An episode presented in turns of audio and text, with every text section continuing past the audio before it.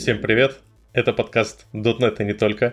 И мы сегодня возвращаемся с третьим сезоном после длительного отпуска, который мы себе так сказать, бесплатно организовали.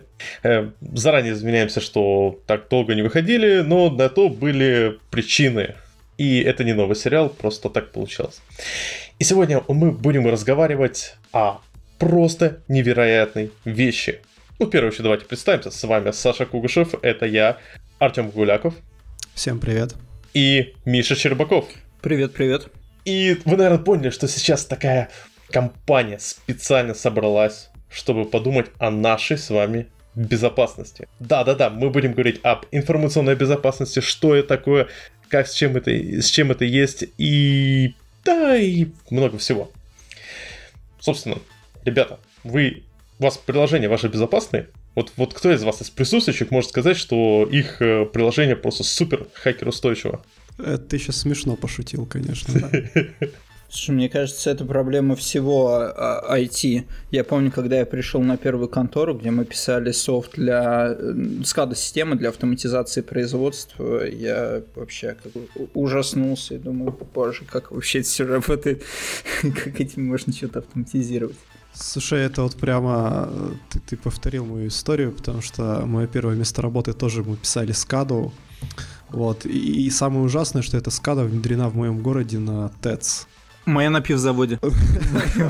Ну, это явно веселее, но, в общем, а, соль моей истории в том, что до сих пор, когда я проезжаю мимо этой ТЭЦ, у меня такой холодок по спине пробегает. Я такой думаю, господи боже. Там крутится то, что я написал, будучи почти студентом, пипец. О, нет, это не совсем про безопасность. У меня есть cool story, когда я, будучи студентом, ну, вот скаду, которую мы писали, ну, хотя это частично про безопасность, а, э, скаду, которую мы писали, она тоже внедрялась на ТЭЦ, и у меня была командировка одна, где что-то там забайнуло, и пришлось вручную останавливать турбину на ТЭЦ, и нас отправили туда чинить это все. Вот, и мы реально отлаживали нашу скаду-систему, прям сидя в серверной, он же вот этот вот пульт центрального управления в касках, вот, с ноутбуками, подключенными к реальной сети. Это был прям эпичный случай. Да. Ну, все-таки, вот э, мы перед тем, как записывать, у нас э, вот, Артем э, предложил такую интересную вещь. Безопасность. 101 способ что должен знать рядовой разработчик о безопасности, чтобы не облажаться? Чек-лист. Ну, а почему 101? 100, почему, 101, почему, не, почему а, не 102? One-to-one, типа водный а, курс. А, one-to-one? Знаешь, как типа CS one-to-one, типа это э, как писать на C для чайников. А, вот эта история. А, собственно, да, я предложил эту тему, потому что мы сейчас, ну там, в текущей нашей конторе а, пишем некоторые чек-листы а, по безопасности вот, для разработчиков, ну, типа, прям совсем для самых маленьких, чтобы какие-то банальные, супер, э, супер очевидные ошибки, они как-то э, не, не проходили, не проползали, да, вот. А, и, соответственно, у меня как бы возникает вопрос, а что должен знать вот рядовой разработчик, чувак, который там умеет писать код, но он не супер гуру. И Б, да, что он должен знать, какие, ну, какие-то вот базовые основные вещи для того, чтобы вот, ну, не сесть в лужу на какой-то вот прям детской ошибке? Ну, прям широкий вопрос. Вот, что прям знать какой-то минимум. Э, формализовать... Мне кажется, тут, во-первых, сколько безопасников, столько и мнений на этот счет. Вот, можно подойти с разных сторон, ну какой-то полный хотя бы хоть в каком-то интуитивном приближении полный чек-лист, э, ну, и мы не родим, и, мне кажется, вы не родите, и на мой взгляд, вообще бесполезная идея насчет э, некого чек-листа хоть более-менее полного. Я бы сказал, что чек-лист, он на самом деле невероятно вредный. То есть э, это вещь, которая, вот если, если кто-то выкатит чек-лист, а на самом деле чек-листов м-м, 100 способов, э, э, как сделать ваше приложение безопасным, таких много, надо достаточно погуглить в интернете. Но от этого вреда невероятно много. Это просто самая худшая вещь, что можно было бы сделать. Ну, вот интересная мысль, кстати. Вот, вот почему? Вот, поясни. Почему они, они настолько плохие, по-твоему? А, во-первых, это театр безопасности. То есть э, у тебя вот как э, с маской сейчас, когда человек приходит, одевает маску. народ не на нос, вот одевает маску народ и идет в переполненное метро с полным ощущением, что он в безопасности. Я чувствую, у кого-то накипело.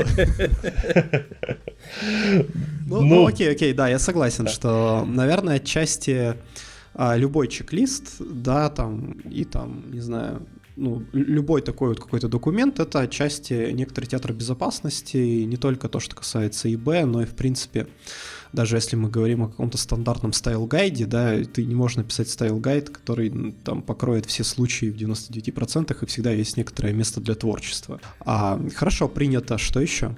А второе, а, извини, пожалуйста, просто вот, вот еще хотел просто отметить. А второе, такие чек-листы очень любят менеджеры, как э, менеджер со стороны, допустим, customer ов, заказчиков, так и вообще любой менеджер.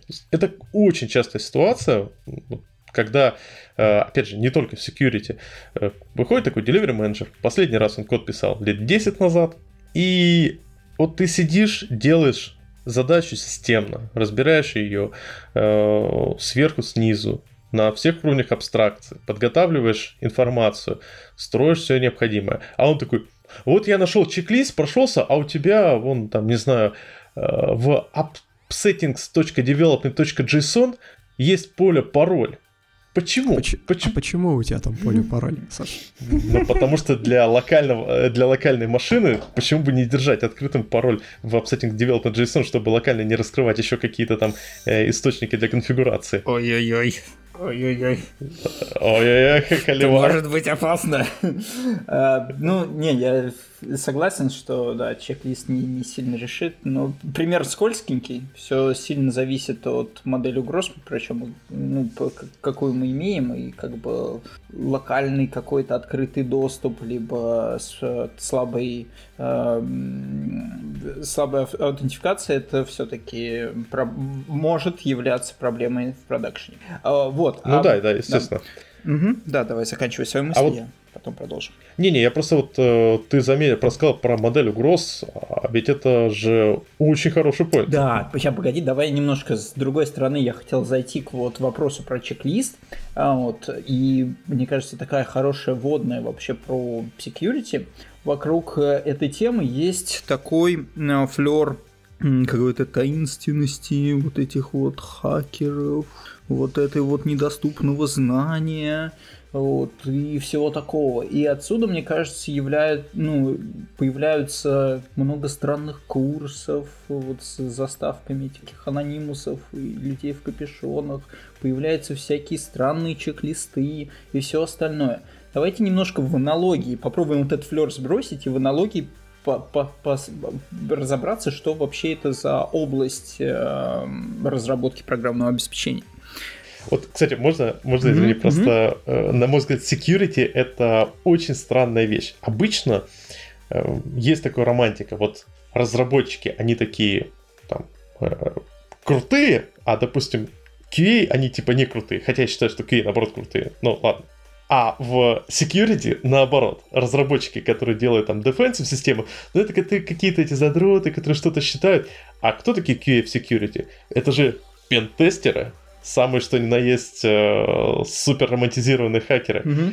И вот у меня просто знакомый архитектор в security, он рассказывал, как он приезжал в... У них была конференция, и он так общался с одним человеком, который по, по offensive, то есть э, э, среди хакеров. И там вот этот чувак, который, с которым, э, про который я говорю, он, типа, ему там уже за 40 лет, он такой алдовый дядька.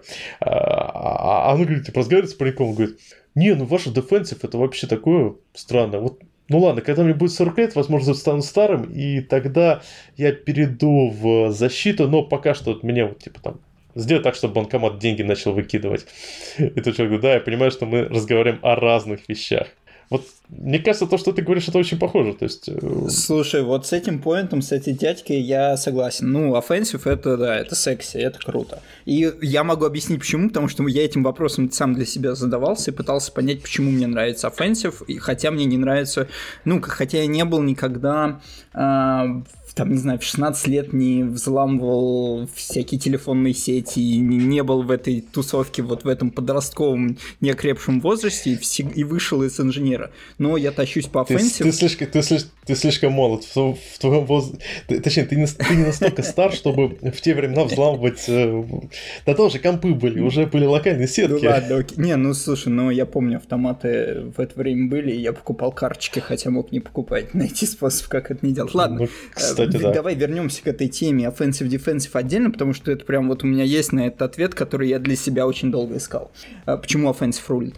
А, Про про, про, про, про, про defensive и про что такое безопасность. Ты правильно сказал, что по сути э, во многом это QA, что э, разработка защищенного приложения это частный случай разработки приложений без багов. То есть всего лишь какая-то часть его. То есть тебе нужно сделать приложение, в котором не будет определенной категории багов. Вот. Все понятно, Миш, спасибо, мы поняли, мы обречены. Да, да, это, ты, ты слишком быстро сделал вывод, но он верный. Да, да. То есть, в принципе... Ну, а как же, а как же классическая фраза, что нужно разрабатывать приложение так, чтобы его взламывать было дороже, чем информация или вред, которую, ну, или бенефиты, которые получит взломщик? Вы, вы идете сейчас чуть это, на шаг впереди, чем я рассказываю. То есть, А, это, это вывод из вывода, да. То есть, по сути, вывод из того, что это частный случай, это то, что приложение без багов это тот идеал, который недостижим, к которому мы все идем. Ну, как бы любой инженер знает, что на практике мы не можем создать приложение, в котором нет багов. Вот. И э, какой из этого вывод? Мы должны сделать достаточно хорошее приложение. Вот. И вот это то, что ты сказал, что мы должны оценить риски так, что их реализация будет дороже, чем их покрытие. То есть нам Ну, ликвидировать... получается... Мгм. Да, э, извини, перебил. Не, просто получается, что э, вопрос security нужно начинать вообще с э, вершины, с такого высокого уровня, чуть ли не с уровня этих бизнес бизнес-ассетов. То есть бизнес... ну да, бизнес-ассетов. На мой взгляд, так, и так в этом всем загадочности будет меньше. Я сейчас не буду, ну, не хочу сильно вдаваться в э, риск-менеджмент и вот в эту сторону, именно бизнесовую сторону, как там просчитывать. Ну, во-первых, я в этом совершенно не специалист, я что-то там понимаю, но очень слабо. Вот, а во-вторых, э, ну, не знаю, мы там про .NET говорим, Как- какой нам бизнес, кого интересует технология, вот это вот интересно. Так вот, про частный случай без багов а, и про чек-листы. То есть мы же не стараемся написать какой-то чек-лист, а, который нам позволит приложение без багов написать. То есть нет у разработчика чек- чек-листа, какие пункты нужно сделать так, чтобы баги не допустить. Вот. А, ну, это еще пример довольно-таки такой скользкенький, потому что а, баги именно с точки зрения нарушения бизнес-требований, это в первую очередь э, баги, э, ну, как бы формальных требований, э, которые как-то описаны у нас, вот, функциональных требований. А, и область security это скорее некие не функциональные требования, которые явно там в ТЗ или в, в, блэк- в бэк-листе не, не описаны у нас. Вот это можно сравнить скорее ну, с неким перформансом. То есть у нас есть перформанс-тестирование, но опять же достаточно сложно описать какой-то чек-лист или найти какой-то инструмент, какую-то, не знаю, серебряную пулю, какой-то профайлер, который нам поможет создать а, приложение, бы- ну, быстрое приложение, удовлетворить наши требования к, безопа- э, к м, перформансу. Так и здесь. Мгм. Хорошо, Миш, а если, смотри, а, думать об этом чек-листе не как о каком-то, а, ну, типа, знаешь, такая мифическая скрижаль, где вот, пере- вот просто как «если то» перечислены все кейсы, и ты такой по нему прошелся, если, а, значит, везде поставил галочку, то, типа, поздравляю, ты ну, написал таки вот это вот э, мифическое приложение без уязвимостей, да? А, а если рассматривать этот чек-лист тупо как, а, ну, некоторые best practices, да, то есть там типа из разряда чуваки, а давайте пользователи, под которыми запущены наши приложения, будут иметь там минимально необходимые полный набор прав, и это точно 100% не будут руты. Или там, чуваки, давайте, пожалуйста, у нас продакшн, э, какие-то секреты, пароли не будут э, вшиты в докер-образ и не запущены там куда-то в Docker Hub случайно и так далее.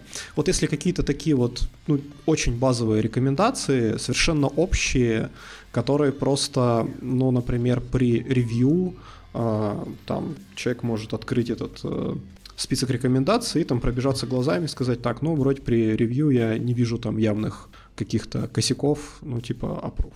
Ну, вот в таком виде может это существовать? Да, супер. Это отличная идея. В этой ситуации чек-лист – это всего лишь один инструмент, довольно-таки простой инструмент, небольшой инструмент в большой методологии создания защищенного приложения – вот, в качестве методологии, ну, можно взять, например, SDLC, потому что она у всех на слуху, и она такая всеобъемлющая, Security Development Life Cycle, которая описывает весь процесс разработки. Я вот э, не скажу сейчас в точности, описан ли там, добавляете чек-лист какой-то, скорее всего, да. Ну, как бы чек-лист это хороший инструмент, когда тебе нужно простые вещи на ревью или где-то прочекать. Но кроме этого, там много пунктов. То есть там а, э, обучение твоей команды, там а, а, реагирование на инциденты, обработка инцидентов, там а, проведение э, ревью дизайна системы, дизайн системы с учетом э, security требований, проведение ревью кода, а, использование различных статического, техник статического анализа, использование динамического анализа э, кода. Ну, то есть масса-масса всего, и чек-лист это, не знаю, там небольшой а, маленький компонент в этой системе.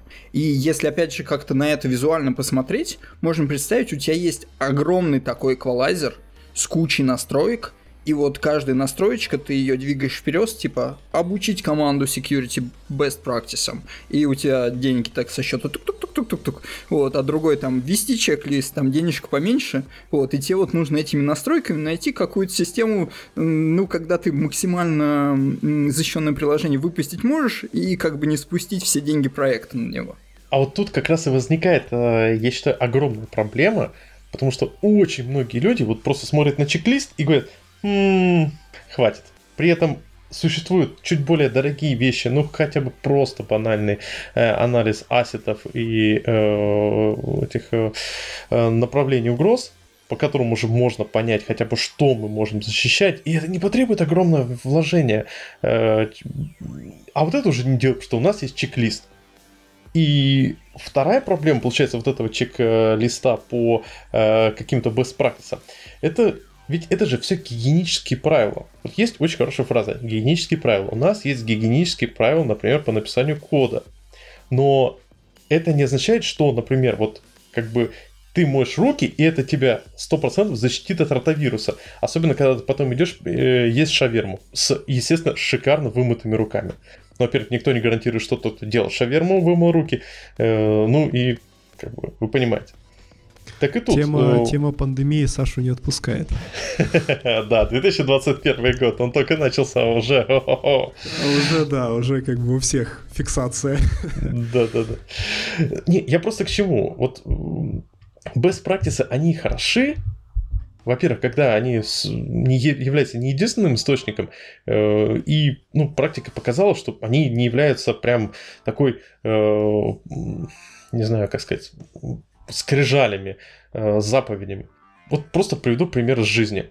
Нас, наши как бы, админы следуют best practice. Раньше у нас на всех девелоперских энвах у SQL сервера был один тот же пароль пас, ну, там, password с собачкой. Они сказали, нет, не секьюрно. Как Ты сейчас только Пошло. что секьюрно сдал пароль. Да. Теперь заменили на другой пароль. Он тоже один и тот же на всех энвах тест девелоперских. Это девелоперские энвы, на которых нету sensitive информации, и э, как бы э, к ним есть доступ только через VPS э, у людей, у которых, которым уже выдали соответствующий пароль, э, через VPC, у которых выдали соответствующий пароль от э, VPN и прочее. Но именно админы сказали, это не секьюрно делать пароль password. И они заменили пароль на тоже какой-то один пароль. Я 4 года, я так и не смог его запомнить. Это один пароль на все серверы, но он все равно один. Он сложный для запоминания, но какая разница, если он все равно один? Но ребята, да, они следуют best practice, типа пароль должен быть там сложный, автогенеренный, э, с, буквы, символы, спецсимволы. Ну, это не означает, что получилось у них безопасно. Слушай, ну тут же смотри, во-первых, а, есть такое понятие, как культ бумаги, да? Ну да. Когда а, вот бумагу, там, регламент, э, чек-лист, там, любую, любую процедуру э, превращают из какого-то рабочего инструмента в предмет поклонения, да, ну, вот мы, например, все, кто как-то работает с IT, они, наверное, сталкивались с вот этим э, культом скрама, да, когда мы типа делаем скрам, мы делаем митинг для того, чтобы делать митинг и делать скрам, а не для того, чтобы выпускать продукт. И как бы начинается ну, довольно странная история вокруг всей этой фигни. Вот, соответственно, при должном как бы рвении можно превратить любой полезный инструмент, там, код стайл, чек-лист э, любой, там, любой регламент и любую там best practice можно превратить в ну, какой-то бесполезный инструмент, а порой действительно даже очень вредный, который вот больше мешает, когда у тебя есть там какие-то формальные пункты, а, и которые применяются совершенно бездумно, и вот ты хоть убейся головой об стену, но ты должен их сделать. Это как, знаешь, как с метриками. Ну да, да, да. Есть как бы метрики, которые помогают тебе двигать продукт вперед, а есть как бы команды, которые работают на то, чтобы метрика была хорошей. И при этом совершенно неважно, э, как, как там дела у продукта, зато у нас метрика как бы, ну, вот в нужном, в нужном диапазоне. Вот. А тут примерно такая же история. А то, что касается ваших админов, так ребят не доработали. Понимаешь, в чем дело? Им надо сделать рандомный пароль везде и постоянно его менять. Они без практики до конца не дочитали просто. Ну вот да, они да. сейчас послушают и все исправят, и у тебя не будет к ним претензий. У тебя будет 15 э, разных паролей, которые будут меняться раз в сутки. Все будет зашибись, Вот, Саша. понимаешь, тут тоже другая проблематика. Смотри, нужно еще всегда понимать, вот просто с паролями это самый прекрасный пример. Ты делаешь сложный пароль, э, человек э, это тоже актив в твоей системе, очень важный, точнее, ну, иногда может быть активом, но это тоже как бы некоторая сущность в твоей системе. И он тоже может быть источником угрозы, просто потому что он такой, ой, новый пароль, он сложный, дай-ка запишу у себя. И дай бог он запишет в каком-нибудь там э, кипасе. А многие просто там кидают себе в OneNote такой листочек, пароли от продакшена, пароли от саппорта, пароли от UAT. Слушай, ну вот тут как бы мы, кажется, эту тему затронули, а безопасность, она в принципе всегда неудобная, да, ну потому что ну, потому что, да, это некоторая там система ограничений получается. Вот. А, но, опять же, введение любого, любой безопасности, там, любых каких-то ограничений, оно должно задаваться вопросом, чтобы что да, то есть это вот uh-huh. то, что, то, о чем говорил Миша, про то, что мы должны понимать, какой у нас, ну, откуда к нам может прийти угроза, действительно, и что мы защищаем. Да, если, простите, мы там, а, не знаю, пытаемся там как-то очень люто защитить базу данных, в которой ничего нету, кроме автосгенеренных данных, которые, ну, просто генерилкой генерятся рандомные, вот, э, тестовой, то как бы, возможно, не стоит это таких усилий, да? Вот. Так давай а... поговорим как раз про да, SDLC, да, я к этому и подвожу. про threat моделинг и те вещи, как раз методологии, которые позволяют нам э, найти хотя бы вот эти уязвимые части, и уже, возможно, этот чек-лист пусть будет э, как э, скажем так, а, следующий пункт после того, как мы нашли уязвимые части и пути атаки, у нас есть некоторый чек-лист, который позволяет эти пути атаки конкретно, ну, не то что прикрыть, но минимизировать угрозу. Это вот отличный поинт в плане того, каким должен быть этот чек-лист. И я в начале разговора говорил, что мы не родим этот чек-лист сейчас ни в каком виде. И не потому, что там, не знаю, мы глупые или у нас мало времени на это, а потому что... Мы ленивые. И, и не потому, что даже это, что правда, ну да. А, а потому что чек-лист такой, он всегда у тебя будет uh, application specific для вот ну, твоей... Ну, уникальный под твою да. команду, под твои данные, под твое приложение. Да, да, да. хороший поинт. Вот. Иначе, ну, можно нагенерить кучу правил, которые будут uh, большей части бесполезны для ну, рандомно взятой команды. Вот. А, поэтому, да, начинать надо с анализа угроз. Э, в каком виде ее проводить, это, не знаю, опять очередная вещь, э, покрытая неким флером какой-то таинственности, вот, э, куча видео, подходов, там, докладов. Э, опять же, на мой взгляд, э, все намного проще, не нужно сильно заморачиваться по какому-то формальному процессу, вот, просто делать это итеративно и максимально как-то эти знания накапливать о системе, о своей, в смысле, системе развернутой, и проводить анализ возможных угроз, регулярно дополнять это, э, эту, не знаю, схемку, как хочешь ее назови, рисунок. Давай представим. Угу. Давай представим. На самом деле это хороший пример. Вот у нас есть некое приложение, ASP.NET Core, угу.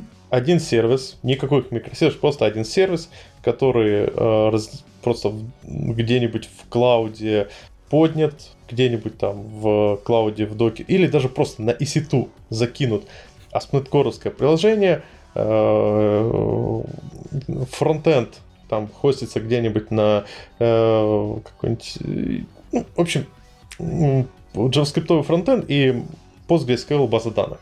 Вот мы просто представили так. Хостинг EC2, э, фронтенд хостится, да, можно сказать, на том же EC2, там нода поднята и возвращает фронт, и внутри, внутри VPC валяется Postgres как RDS. Вот Давай попробуем, представим себе вот такой именно очень простую модель угроз такого приложения. Ну, первые все Мне кажется, данные, которые у тебя от пользователя приходят. Не в технологиях, а в бизнесе, наверное, больше будет. Ну, вот мне так кажется почему-то, что, что тут же, наверное, вопрос будет в том, э, кто туда ходит, как, какие данные там лежат. Я что, не знаю, что делает это приложение? Ну, ну да, то есть потому что если это там, не знаю, скажем, а, очередной сокращатель ссылок, то ну, ну и фиг с ним, может быть. Пусть ломают, пусть ломают меня полностью. А если там, не знаю, транзакции с деньгами, то, наверное, другая история. Если транзакции с деньгами, то... Ну, окей, ладно, давай это приложение для э, хостинга, хостинга подкастов. Вот, вот, вот представимся, что мы не на GitHub Pages, а вот мы хостим подкасты, э, держим их на зачем-то в Postgres и, и прочее. Вот, вот такой. Ну, слушай, ну пока это все достаточно общее это звучит, можно как-то общее на это попробовать отвечать, что, мол, конечно, мы должны смотреть на все данные, которые фантазию, приходят фантазию. извне от пользователей, то есть наша граница доверия, она проходит э, по вот этому серверу. Скорее всего, мы будем игнорировать возможные атаки с других, э, не знаю, там, виртуальных машин э, нашего клауда, вряд ли это мы будем как-то включать в нашу модель модель угроз, которую мы хотим отрабатывать, что риски, которые мы хотим покрывать. Вот, угу.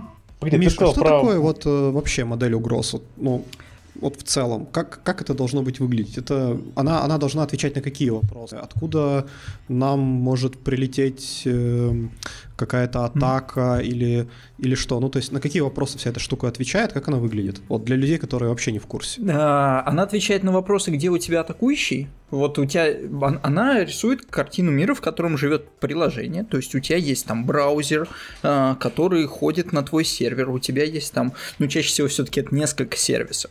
А, они либо на там одной машине, вот, либо там на разных машинах у них есть какой-то протокол взаимодействия. Вот, начинается с того, что ты определяешь где у тебя в этой атаку... в системе может появиться атакующий. Вот, например, два кейса мы в прошлых разобрали. Атакующий может быть э, в браузере, и это пользовательские данные приходящие. Вот, и атакующий может быть, например, на другой виртуальной машине э, этого же клауда.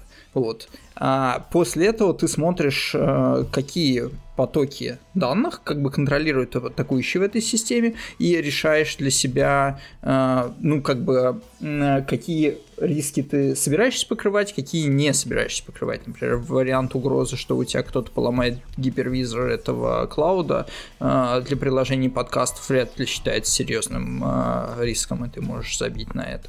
Вот. А если у тебя, мы говорим про какие-то финансы, ну, скорее всего, ты хотел бы отработать эту модель просто тоже. Возможно, все, все зависит от. Вот. То есть, по сути, это ты моделируешь э, информационные потоки в своей системе и красишь красненьким те, которые может контролировать атакующий, и смотришь, где тебе их, э, по сути, э, отвалидировать эту информацию в том или ином. Правильно я понимаю, что когда мы моделируем угрозы, мы не думаем, пока, пока, пока мы, грубо говоря, отмечаем вот это пересечение защищенных периметров, э, мы не думаем о том, что будет делать с этими данными еще пользователь. Мы думаем об этом попозже, ну, то есть э, я к тому, что все-таки у нас э, обычно безопасность это не только то, что там что-то у нас украли. Есть отличная вот эта моделька Stride, которая описывает, что э, в ну, как бы проблема безопасности это не только information disclosure, но и очень много всего. И получается, в, на момент э, threat моделинга мы пока еще об этом не думали, это следующий шаг. Хорошо, так, давайте по шагам. То есть, получается, мы сейчас определили модель угроз, это мы подумали, откуда на нас, значит, могут напасть, кто это потенциально там может быть, да, там гипервизор, браузер, еще что-то, какой-то протокол будет, там плюс-минус, вот мы бы это прикинули. Что происходит дальше? А дальше ты должен уже понимать, как твое приложение а, эти потоки данных, которые у тебя недоверенные, обрабатывают. Вот. Ну, тут уже все сильно специфик для приложения. То есть, если, ну, если мы говорим про веб, то самый первый канал, который мы обрабатываем в, этом, э, в этой модели угроз, это э, данные из браузера, ну, от всех клиентов. Вот, то есть у нас тебе каждый клиент недоверенный, и он может быть э, подконтролен атакующим. Вот. Дальше у тебя есть клиенты с разным уровнем доступа, вот, и тут уже ну, начинаются интересные вещи с моделированием угроз. То есть, например, администратора в этой системе ты э, как бы считаешь угрозой пользователя с правами администратора, или как бы есть пользователь с правами администратора, он же атакующий, что как бы э, ты считаешь как бы уже все. Uh, уже это до- достаточная угроза сама по себе. Мы не хотим защищаться от этого но, грубо говоря, у тебя админ может иметь доступ, запускать э, какие-то команды на сервере или не иметь. Вот. И получается, в этой ситуации а, ты можешь нивелировать эту угрозу или забить. Вот. Это сейчас был просто пример. Ну, то есть все, все очень звучит как риск менеджмент матрикс. И это, наверное, очень похоже. Да, это по сути, ну, модель угроз все-таки это перед, ну вот как бы перед э, оценкой рисков ты как бы моделируешь э, э, угрозы возможные, а потом начинаешь их оценивать, да, по сути так. И вот тут, кстати, один момент я еще заметил, что я хотел отметить, ведь угроза, насколько я понимаю, это не уязвимость и не атака. То нет. есть угроза это просто вероятность. Может там никакой уязвимости нету. Да, да, именно так, именно так. Ну, если так в терминологию вдаваться, ну, угроза, да, это некий а, фактор риска, то есть что это возможный вектор атаки, возможно, ну, как бы информационный, э, скомпрометированные данные, скомпрометированный информационный поток в твоей системе. Вот. Если мы говорим про уязвимость, то это у тебя некий недостаток в коде, либо их череда недостатков в коде, ну, багов, грубо говоря, то, что ты изначально не закладывал в систему. Вот. Их совокупность в конкретной системе, вот в конкретном в коде, в конкретном кодбейсе, который приводит к некой эксплуатации, к нарушению твоих а, требований по защищенности системы, это есть уязвимость. А, атака это, собственно, те действия, которые атакующий выполняет, то есть, не знаю, там, запустить вот эксплойт на из браузера с такими-то привилегиями, вот, запустить какой-то код, который отправит какие-то запросы, э, какой-то код на сервере отработает, эта уязвимость проэксплуатируется, данные назад вернутся, вот это вот атака. Хорошо. А получается, мы построили а, модель угроз, мы их как-то поанализировали, и какие наши дальнейшие шаги, то есть что, что делаем дальше? Дальше мы уже как-то пытаемся что понять, э, что из этого целесообразно чинить, на что надо забить, сколько это будет стоить, и пытаемся выбрать какие-то тулы подходящие для этого. Или, или до, что, или до как? тулов еще. То есть, э, ну, ты правильно сказал, мы пытаемся эту информацию осмыслить в разрезе риск-менеджмента. Мы пытаемся понять, какие риски, э, какова их стоимость и сколько стоит их предотвратить. А дальше раз уж мы начали сегодня с аналогии, вот про QA и про безопасность, я бы дальше продолжил аналогиями. Мы на это можем посмотреть как, э, как практики а, знакомый всем инженерам, как, э, не знаю, сделать код более поддерживаемым, как сделать э, э, вероятность ошибки в бизнес-требованиях менее вероятной, как уменьшить эту вероятность. Вот здесь примерно то же самое. То есть многое решается через хорошую архитектуру, то есть на этапе э, архитектуры системы ты должен закладывать э, такие механизмы, чтобы э, твоей системой, твоим каким-то внутренним API, твоими вот этими оберточками э, правильно секьюрно пользоваться было просто, а неправильно сложно. Это как бы один шаг, то есть на таком глобальном уровне. Вот. Потом ты можешь добавлять какие-то практики, ну, типа код-ревью, типа того же чек-листа, который ты добавил, ну, уже составил специфично для системы, который будет проверяться там на код-ревью. Ты можешь добавить какие-то тулы, ну, про тулы немножко, опять же, отдельно, потому что тулы — это больше про автоматизацию неких рутинных действий. Когда ты чего-то делаешь много раз, тогда неплохо бы это автоматизировать, например, каким-то купленным тулом, либо самописным. Это, ну, моя позиция, для чего вообще всякие стат-анализаторы нужны. Не для того, чтобы волшебным образом найти кучу уязвимостей в вашем софте, а, а для того, чтобы э, уменьшить количество человек вашей security команды, если они уже продолжают делать много рутинных действий. Ну и если это один человек, он зашивается, чтобы его разгрузить. Так вот, а, то есть, по сути, ты глобально на это все смотришь, так же, как мы смотрим на архитектуру э, приложения, как мы смотрим на разработку всего приложения, и находишь какие-то меры, которые могут дать максимальные эффекты, которые требуют э, минимум решений. То есть чаще всего эти меры глобальные, на уровне архитектуры. Как построить архитектуру приложения так, чтобы в итоге получилось secure. Вот. Круто. У меня, походу, уложилось это теперь в голове, но а, смотри, мне кажется, есть одно, одна штука, которую мы упомянули несколько раз, но не раскрыли толком. А, ты назвал несколько раз SDLC, а, если правильно запомнил. Расскажи в двух словах, что это такое, и вот зачем оно нам, простым работягам с веслом, нужно? SDLC — это методология построения безопасных, э, защищенных, защищенных приложений.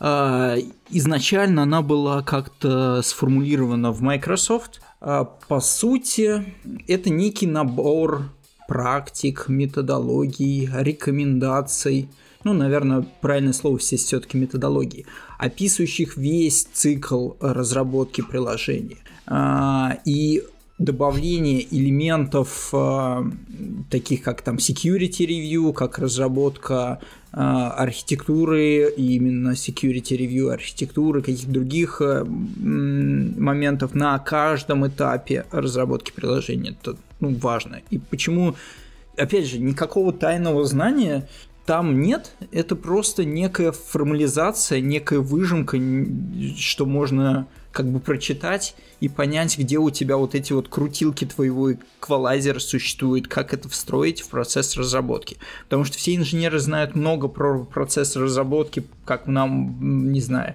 делать короткий цикл, чтобы там дели- деливерить часто приложение с э, достаточно хорошим качеством, но не так много знают, как э, деливерить такой же приложение с достаточно хорошим качеством в плане защищенности. Вот SDLC как-то пытается на это ответить э, и формализовать набор инструментов, которые для этого есть. Понимаю, что SDLC это не только про безопасность, а в целом про разработку, и безопасность там просто занимает, э, ну, явно такой значимый кусок. Да, да, да. Ну, по сути, SDLC вообще как э, э, в целом методология это да, это про вообще разработку софта, вот, э, что у тебя там есть стадии планирования, дизайна системы, разработки, тестирования, деплоймента и SSDLC это как туда security впендюрить, на каких вот точках ты можешь что-то делать, чтобы обеспечить требования к защищенности приложения. Угу, класс. И насколько я понимаю, что SDLC это такая штука, которая не особо привязана к тому, какой у вас там релизный цикл, как вы там э, по скраму или по канбану там приседаете на митингах, да, то есть это просто именно э, история о том, как вот у вас пришли требования, как вы с ними поработали, и типа вот конечной э, цепочкой этой истории должен быть какой-то деплоймент. Ну да, в принципе, можно сказать и так. Она, э, слушай, вот э, интересный исторический момент из DLC ее вообще оформили, мне кажется, еще Блин, я могу соврать здесь реально, но мне кажется, она появилась до канбана и до agile, по крайней мере, до того, как они стали популярны. Ну, Слушай, голове... SDLC, насколько я помню, ее проталкивал Microsoft, э, когда Windows 2000 э, дико провалился, в том числе по security. Э, Microsoft, они, у них была внутренняя небольшая такая революция, можно сказать, со стороны менеджмента. Именно с позиции, как сделать, чтобы винда перестала быть такой супер дырявой. И они как раз там же, они вот ввели SDLC, по-моему, там же они threat моделинг э, проработали, вот этот подход. Есть классная книга от Microsoft именно про э, вот секьюрную разработку. Она, правда, уже такая не очень актуальна, потому что там половина таких при- примеров, и там из такого хардкорного C++, там выход за границы массива и прочее. Э, но по факту, да, это действительно приблизительно в те же времена. А книга-то как называется? Ух, ёшкин туз, черненькая такая, написано Microsoft, и там есть слово security.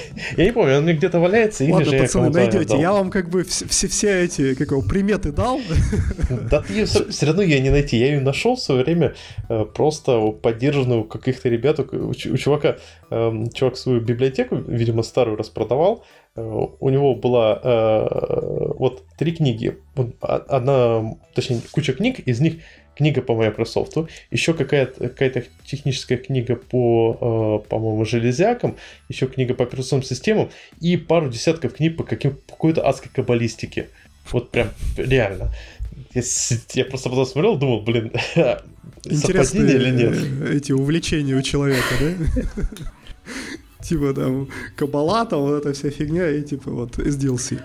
Фред моделинг. Слушай, да. SDLC, который без э, буковки S первый, ну там типа есть про, про чем мы говорим, это Secure Software Development, Development Life Cycle, то есть это две буквы S впереди, получается, в этой аббревиатуре. Вот он натянут на классический э, SDLC, который, насколько я помню, появился до Agile, по крайней мере, до того, как он стал популярен, и, по сути, он описывает Waterflow модель, то есть там как бы, я не помню, какая там итерация, э, длина итерации, но, по-моему, классический SDLC появился, когда зверствовал Waterflow, и это были длинные итерации. Вот.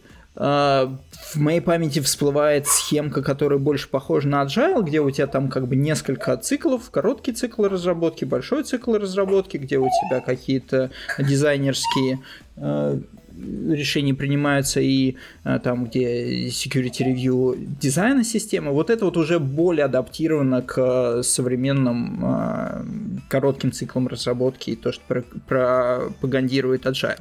Вот, но опять же, я бы это взял как более-менее фундаментальную методологию, описывающую, как строить защищенное программное обеспечение. Вот. Я, например, не очень понимаю всего хайпа вокруг DevOps и DevSecOps.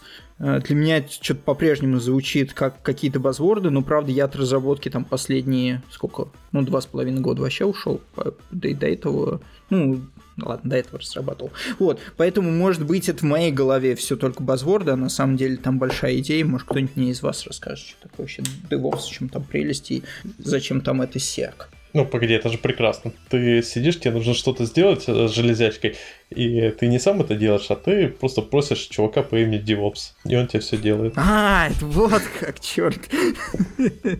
Это, это, короче, э, идея в том, что раньше у нас был админ, а теперь мы, короче, сказали, что, чувак, ты больше не админ, ты теперь DevOps, вот. Э, иди сгоняй мне, принеси кофе. В общем, это работает так.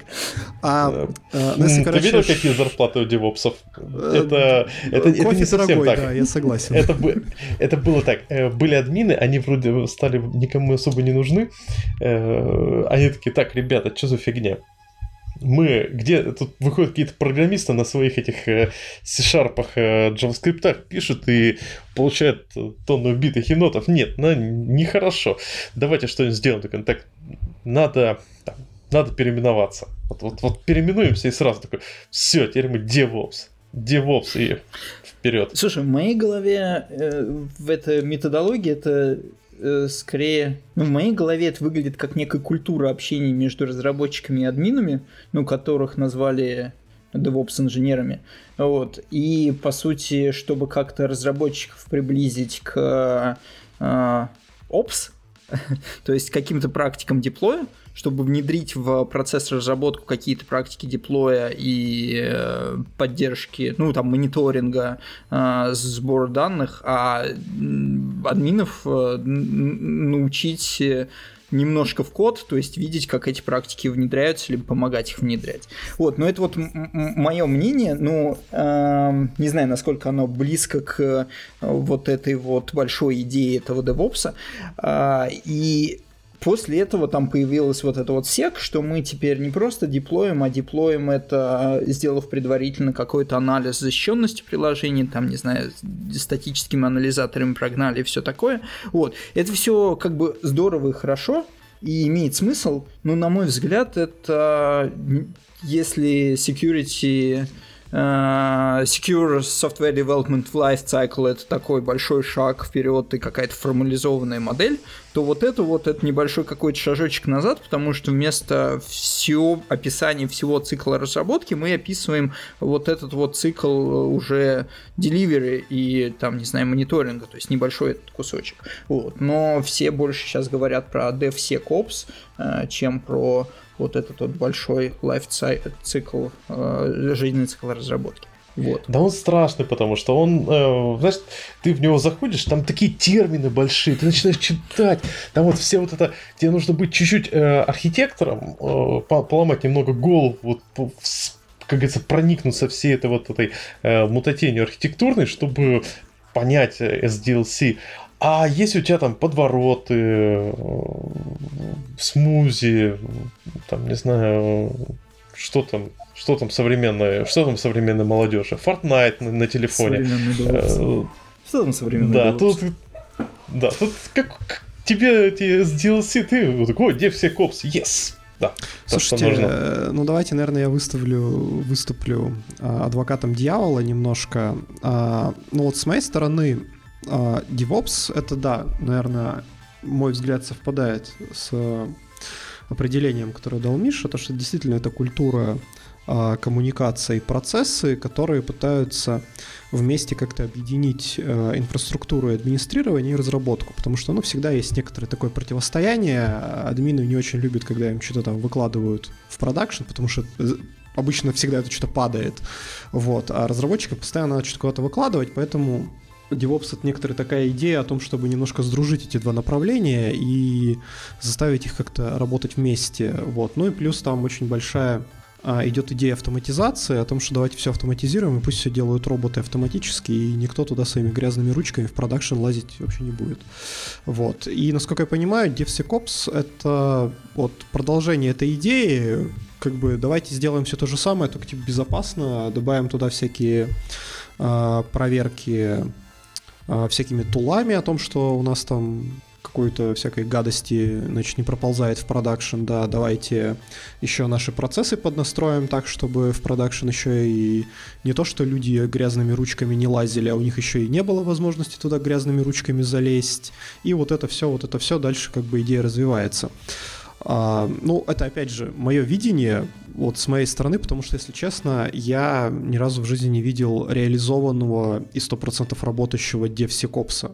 Да, то есть я видел DevOps, а, DevOps процессы сделанные, настроенные, которые плюс-минус хорошо работают, а, но вот как бы вот этот вот модный DevSecOps вживую как бы встречать мне как-то не приходилось. Вот, ну, или, знаешь, может быть, как... я э, встречал, но не понял, что это он, типа, не понял, чем он отличается от обычного DevOps. Такое тоже это, знаешь, как... Это знаешь, как есть анекдот про... Вот есть такие, такая форма... А, как же... Как же такое... А, Блин, Миш, ну вот, Миш, ты точно тебе, э, э, ты про этих ребят слышал, которые вот врачи э, руками что-то там делают над человеком. Как же? Хирурги? Ну, практически как... Не-не-не, как же это называется? А, мануал а, остеопатия. да. Остеопатия, да, да, да. Ну, это, это вообще... Это, это очень упоротая такая фишка. Э, одна из таких особенностей остеопатов в том, что э, у них это сама эта псевдонаука возникла во времена гомеопатии, э, и они верят, что типа там тебя э, если очень сильно мышцы... надавить тебе на палец, то печенка пройдет. Ну, практически. То есть смысл в том, что у тебя постоянно все трясется, э, дышит, у тебя там дых, черепное дыхание, все это перемещается, и это можно почувствовать пальцами и чуть-чуть там пододвинуть, и все срастется.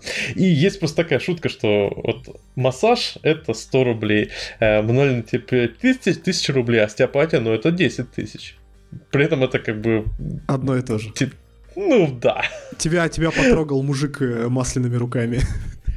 Не, остеопата даже руки не, ма- не масса. Главное, что они приходят, ну вот мы, мы продиагностировали, вот у вас есть болезнь.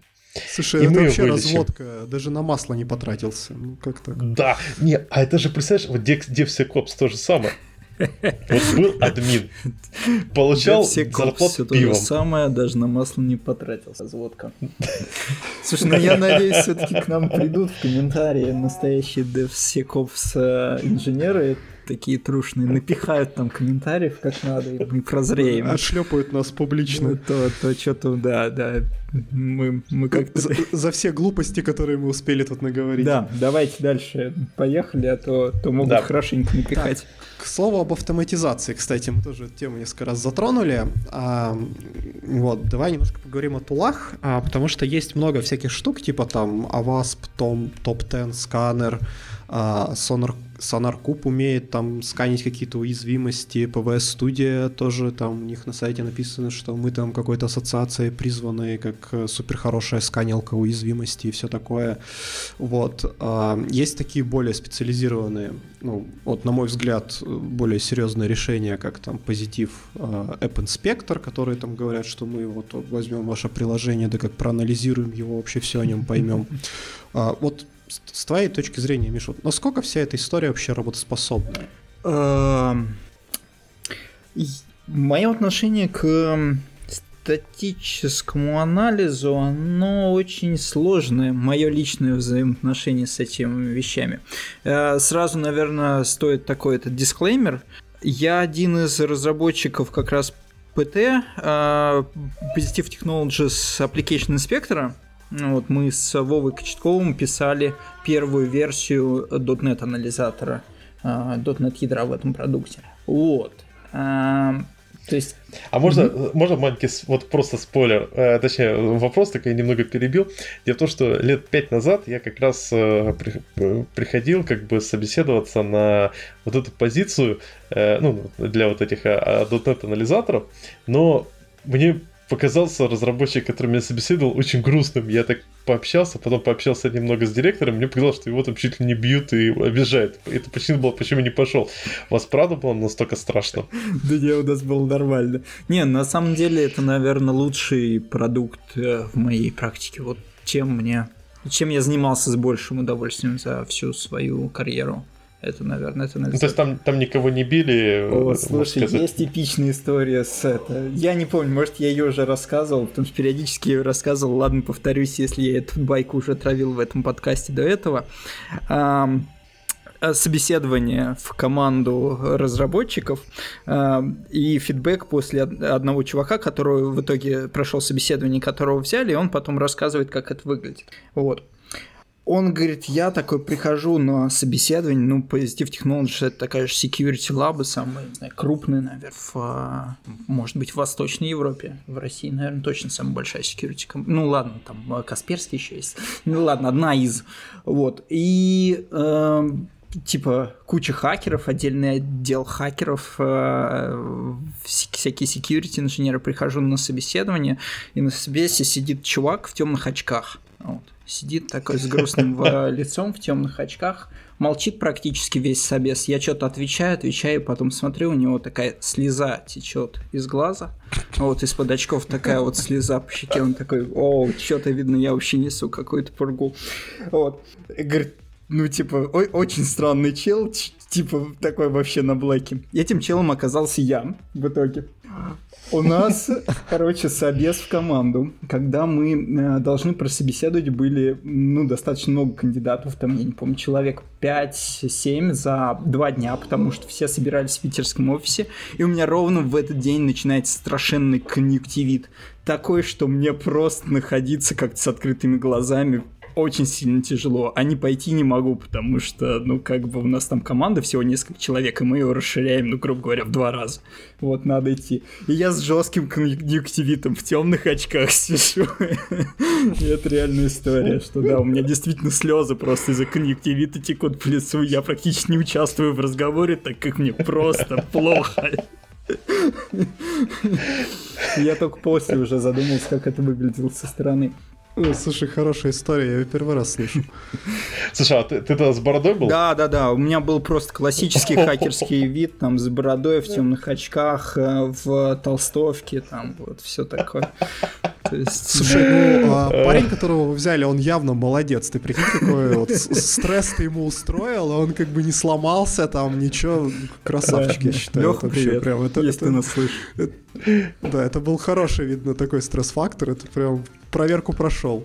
Вот, а я, а я тогда не прошел, я тогда послушал, только не, не буду делать тестовое задание, что-то страшно, какие-то вы все грустные. А вот... Нет, там хорошо работать было. Я прям очень вспоминаю. Там, правда, и повыгорать получилось, и отойти после этого. Короче, это тема отдельного подкаста. вот. Но там было, да, здорово. Здорово. Вот, ладно, давайте возвращаясь к вообще к статическому анализу инструментам. А, статический анализ вещь... А, так, да, я с дисклеймера начал, что я писал АИшку в ПТ, в Positive Technologies. Вот, и сейчас, по сути, а, работаю э, в Китече. Я PhD-студент в Китече, и одна из тем основных, которые я занимаюсь, это статический анализ кода. Именно с точки зрения нахождения уязвимости либо эксплуатации уязвимости. Так вот, и мое отношение к современным инструментам, что это все-таки в первую очередь средство для автоматизации рутинных э, операций. Только сейчас как-то не то, что даже на рынке, а на мой взгляд, вообще в индустрии, скорее в каких-то исследованиях появляются э, инструменты, которые позволяют как-то э, как-то понять код, именно который позволяет делать understanding кода, как типа выводить какие-то, задавать как, какие-то вопросы системе, она тебе будет на них отвечать ответы, вопросы о коде. Вот. А, мы, наверное, не будем сейчас брать отдельный класс э, статических анализаторов, которые заточены на нахождение багов определенных типов, ну, которые нужно сильно тюнить, они там чуть ли не application specific, вот, и которые используются скорее в offensive, и их сложно тащить, ну, некоторые крупные компании их, конечно, используют, но как бы в такую каждодневную жизнь такие сложные тулы тяжело настраивать, тащить и все такое. Вот. А системы, которые позволяют э, понимать код лучше, это скорее э, система класса CodeQL, который э, гитхабовская, наверное, разработка, да, они купили, по-моему, эту компанию, CodeQL, слышали про такое? CodeQL, то есть идея, э, да, CodeKL, это GitHub Security Lab сейчас. Идея, что ты пишешь э, некие э, query к своей кодовой базе, то есть у тебя есть движок, который построил на основе базы некие э, ну, назовем это индекс по программистскому, ну, по сути, это некие такие логические э, рулы, ну, а прологовых рулов, вот. И ты можешь некие запросы писать э, к, к своему коду э, по Data flow, как у тебя информация обрабатывается, он тебе может выдать э, результат, да, там такой паттерн найден, нет, такой паттерн не найден. Вот. А, это вот прикольная штука, но вот они только сейчас более-менее как-то развиваются. Вот код QL это история, не знаю, последних, ну, нескольких лет. Вот. А, подобная интересная система есть у Фейсбука, они тоже купили эту компанию, это Infer, а, та основана на separation logic, это отдельная, э, отдельная логика, использующаяся для анализа хипа, анализа объектов на, в памяти в хипе.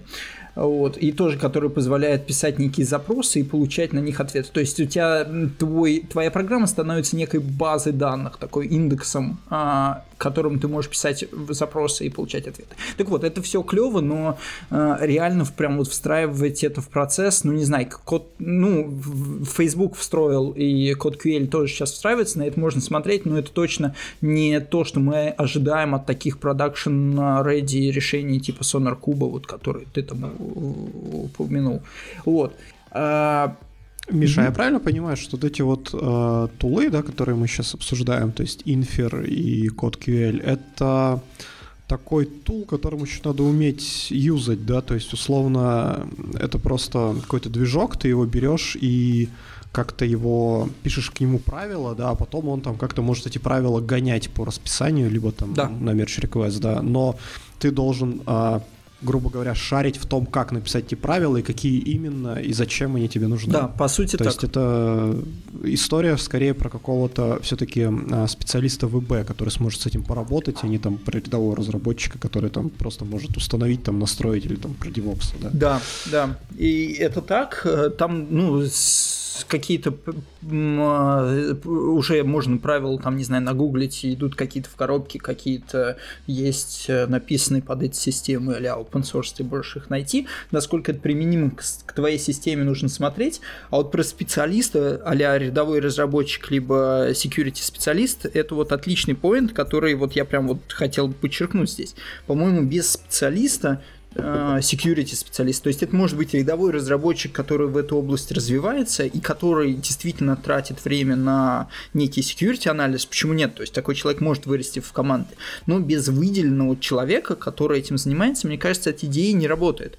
Опять же, если мы начали с аналогии, это примерно аналогия такая, типа у нас проблемы с производительностью, давайте купим самый дорогой профилятор, и у нас не будет проблем с производительностью. Ну, как бы нет. Ну, но вот тут сразу возникает такой интересный момент. Окей, с точки зрения производительности, ну ладно, там можно посмотреть парочку докладиков, э, почитать. Есть отдельная классная книжка про, про профилирование, э, про производительность. Их, ну, ладно, их даже много, э, просто отдельно есть на русском языке. А вот с точки зрения security, вот есть книга какая-нибудь, которую ты прочитал, и ты такой, я знаю кунг-фу.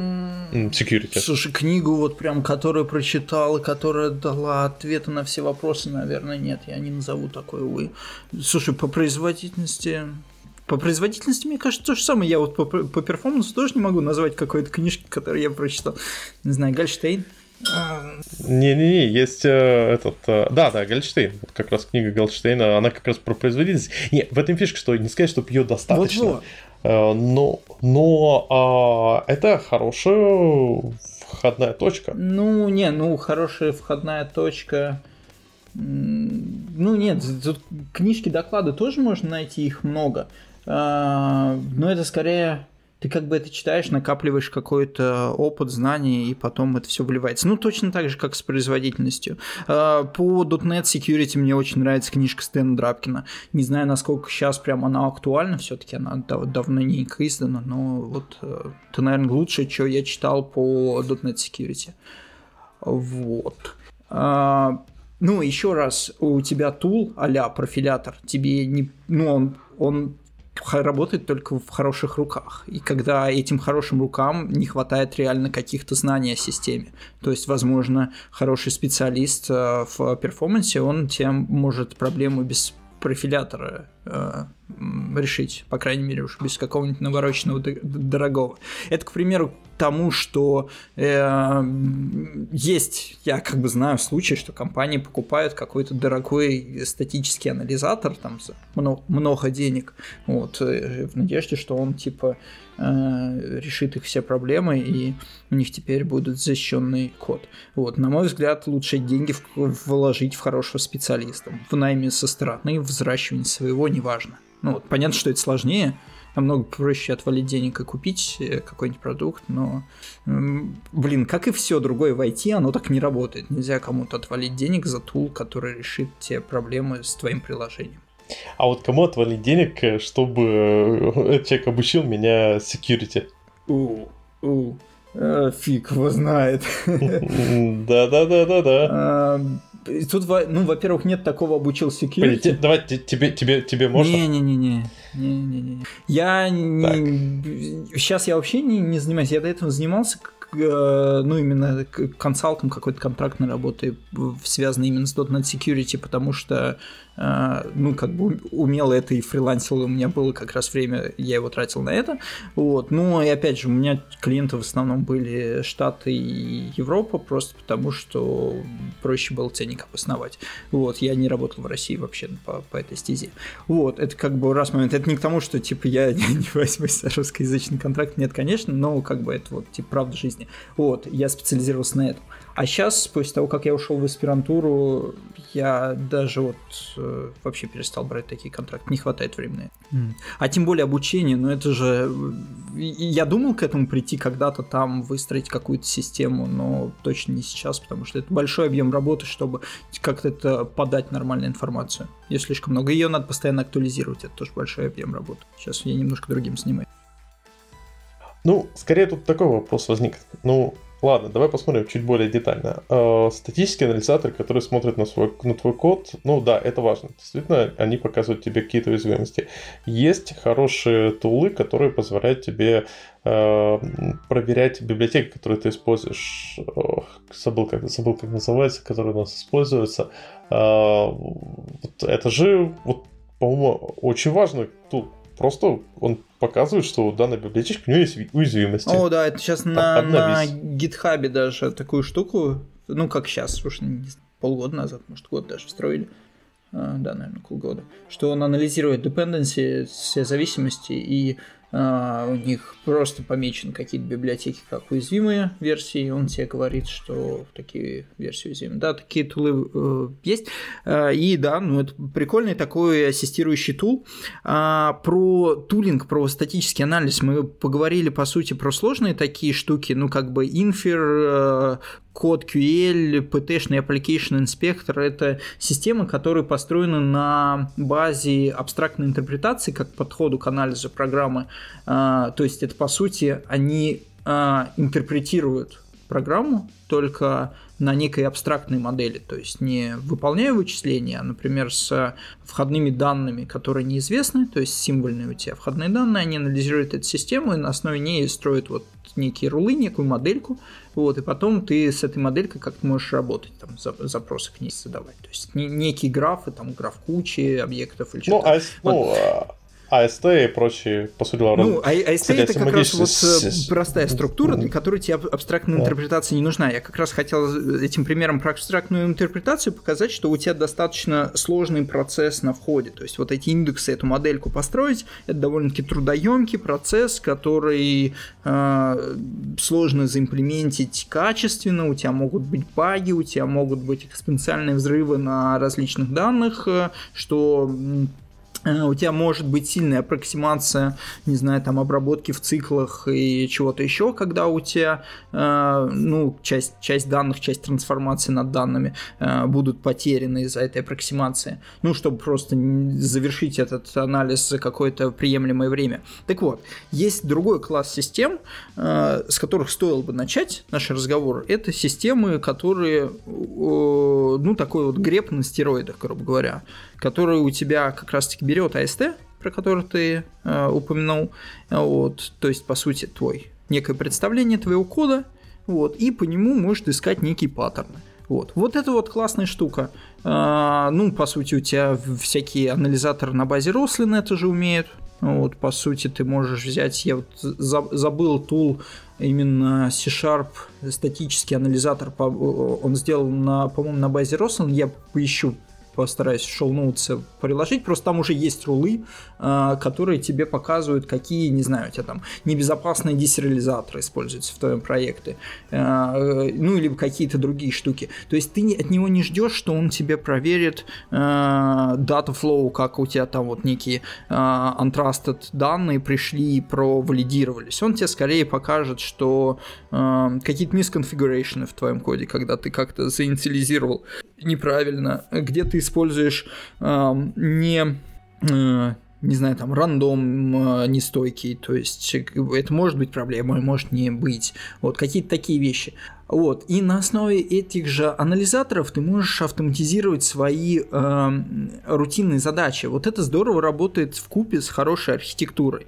То есть, грубо говоря, ты э, написал обертку над э, SQL парсерами, э, которая позволяет тебе избежать э, XSE, вот, и отключил там э, external entities, и это значит, что любой э, XML парсер э, должен быть создан через эту обертку. То есть теперь мы XML парсеры э, используем только через вот этот API внутренний. И в помощь к этому ты можешь написать чеки от своего кода, своего C-Sharp кода, хоть на Roslyn, хоть на чем, э, которые будут искать другие XML парсеры.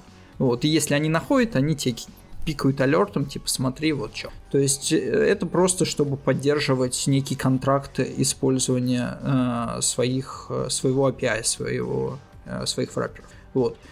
Ну да, но, э, но для этого нужно понимать эту ос, особенность уязвимости XML парсеров. Ну, да. А, а чтобы это знать, нужно смотреть доклады, которые ты делал про XML парсер, по-моему, в 2017 году был доклад, насколько я помню. Я, да, про, про десериализаторы, я не помню. Вот последний мой был про десериализаторы. Ну, кстати, да, такой, на, на мой взгляд, хороший доклад, если не видели и не знаете, какие проблемы есть в небезопасных э, десериализаторах. Прям советую посмотреть. Про XXA я тоже делал. А, делал, не помню, но, но был на .next, можно посмотреть .next доклад. И вот был у тебя доклад про AWASP. У меня вот возникает такой интересный момент. А вас топ-10. Угу. А почему 10? А, да, да, да. Это у всех вопрос у меня тоже. Э, блин, я не помню, как я в каком ключе делал этот доклад. Э, в плане, почему там был именно топ-10. Я взял не, мне кажется, я про другие классификации там тоже раз, э, разгоняю какой-то, даю обзор вообще других классификаций.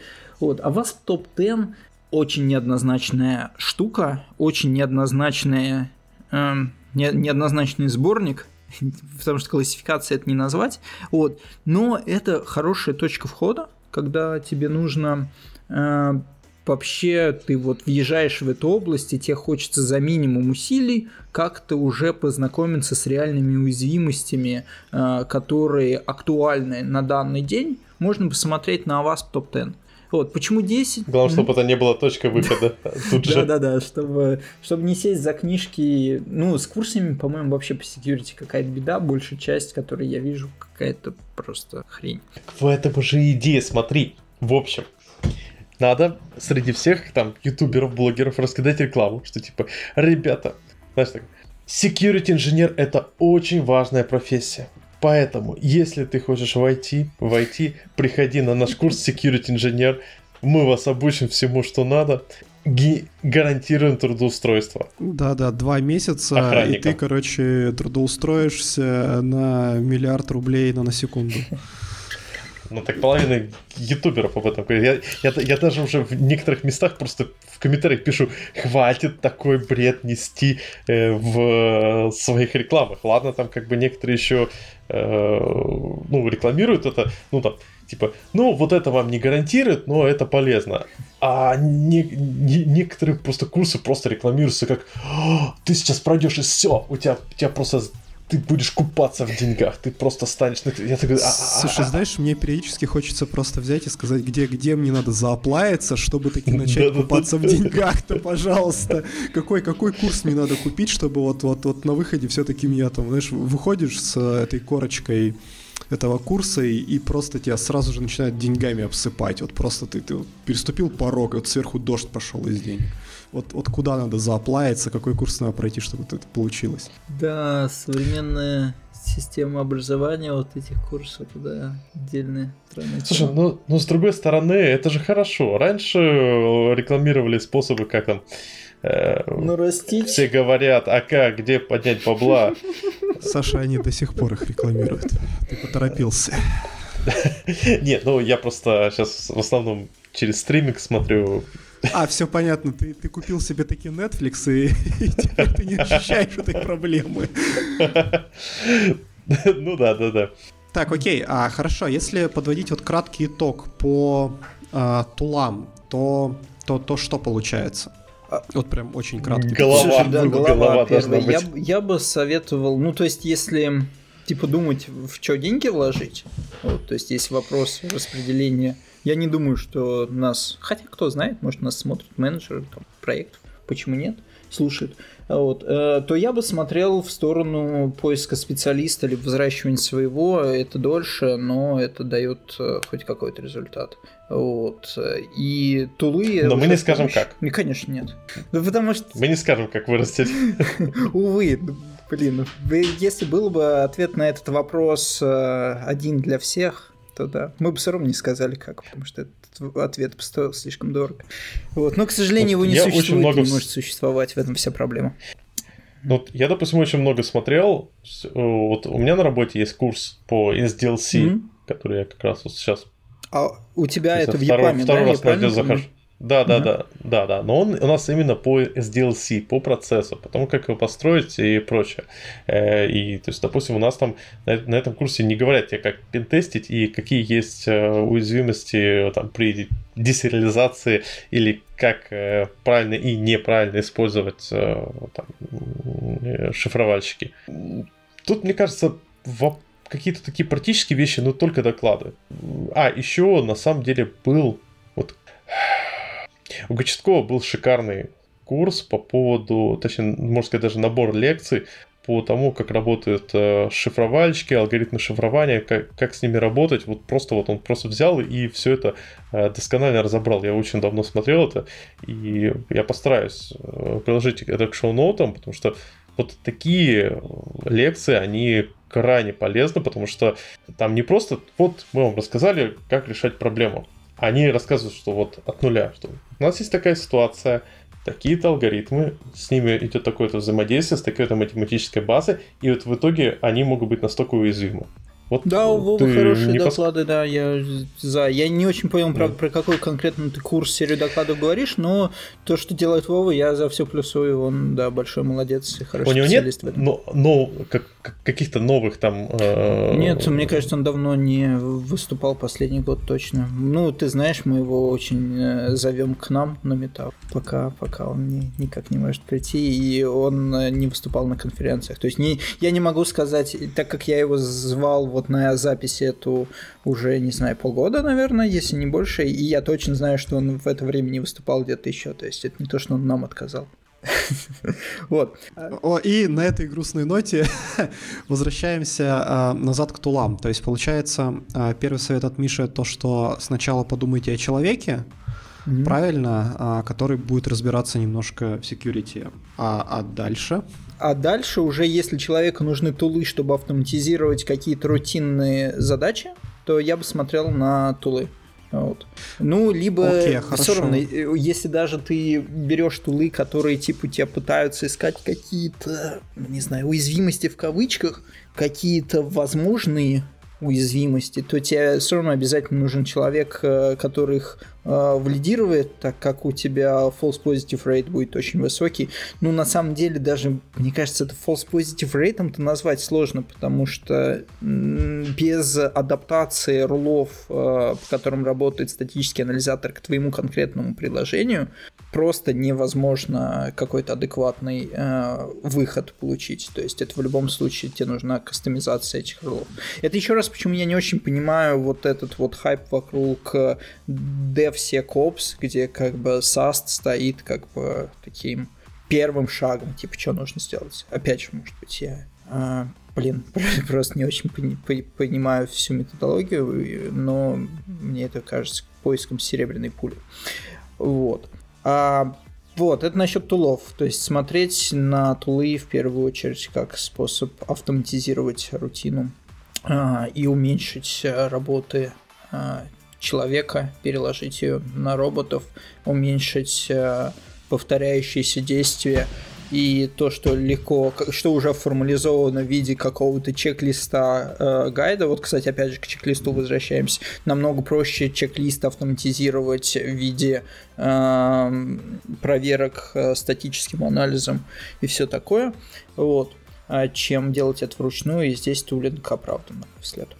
Вот. И вот тут, кстати, и вот тут сразу возникает такой вопрос, который, которому, кстати, Артем уже закидывал до этого. А вот вообще, насколько актуальна проблема информационная ИБ в современном мире? Вот если смотреть на жизнь там 15 лет назад, у нас были классические проблемы переполнения массива, переполнения, выход за границы массива, mm-hmm там, не знаю, SQL инжекшены, они и сейчас есть, но э, сейчас они как-то вот уже не так сильно, э, ну, вроде все понимают, как с ними работать. То есть, а действительно, может, с точки зрения программирования просто, не знаю, руки мыть и спокойно кушать шаверму? Увы, увы. Ну вот если взглянуть на, опять же, этот Avast топ-10, который мы, Avast Top 10, который мы касались, а, в, я видел клевый блокпост от э, ребят из Валарма, которые взяли, постарались как-то эту э, хит-парад, этот топ-10 собрать по данным публичным, публично доступным, потому что изначально Avast топ-10 собирался очень странно. Он опирался на данных от вендоров и различных компаний, которые работают в области безопасности, и на тех данных, которые они предоставляли. То есть провалидировать это, ну типа повторить этот эксперимент, составить самому топ-10 практически невозможно, потому что какие-то компании дали какие-то данные, которые мы как-то обработали, получили. Я пытался пройти же по тем роу данным и типа составить свой топ-10, у меня что-то не сходился. И это причем я еще не валидировал источник данных, потому что я не могу их провалидировать, я не могу позвонить в эту компанию и спросить, откуда у них вообще эти данные взялись. Так вот, ребята из Valarma э, собрали статистику сайта vulners.com, это такой агрегатор э, уязвимостей, всей, всяких, всей информации о уязвимостях, э, и с него хоть как-то можно вытащить данные, которые, ну, некую статистику. Там тоже есть очень много вопросов к разметке, что вот конкретно эта уязвимость, конкретно эта CV-шка имеет э, нужный тип вот, иногда сами вендор ставят, э, типа у меня с Microsoft было несколько таких историй, то есть ты репортишь RCE, они делают CV-шку с, X, э, с XSS, вот, вместо RCE, и как бы она дальше в базе хранится как XSS, хотя у тебя через XSS в итоге получается Remote Code Execution на сервере.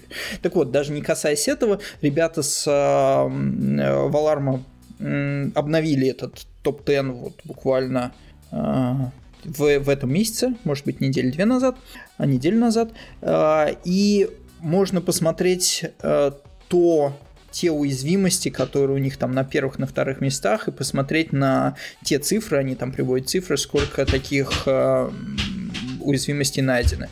Вот, то есть, к примеру, там на первом месте по-прежнему injections, там, включая SQL injections и другие инъекции. Вот, э, то есть по-прежнему эта проблема существует, никуда она не делась.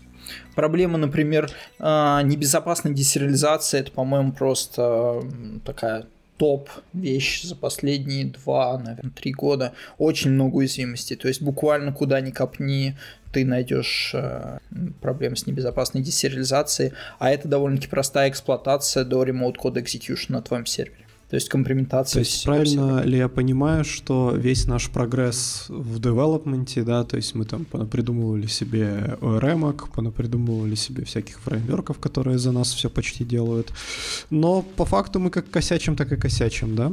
А, просто находят что-то новое. Сильно усложнилось, mm-hmm. то есть если брать 90-е, то там совсем же все просто было с эксплуатацией.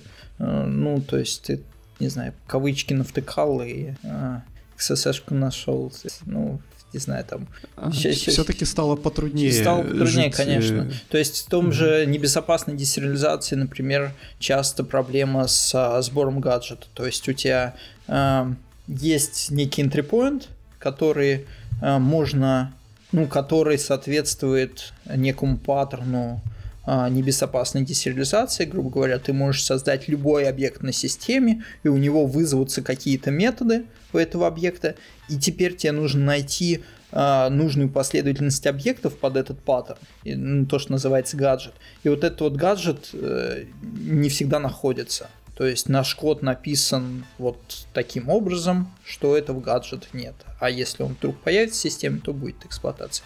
То есть, по сути, ну да, все эти э, наши ORM и другие системы, другие э, безопасные конфигурации они дают, э, дают э, э, толк вот, дают какой-то бенефит, но э, по-прежнему проблема актуальна. Ну, пример хороший с XXE, с, э, когда в XML раньше по дефолту были включены external entities, и когда ты, по сути, ну, вплоть до remote code execution или там до чтения файлов произвольных на системе мог проэксплуатировать эту уязвимость. Сейчас это найти уже достаточно сложно, потому что все фреймворки по дефолту, ну как все, большинство фреймворков по дефолту в XML парсер создают без external entities, то есть такой secure configuration.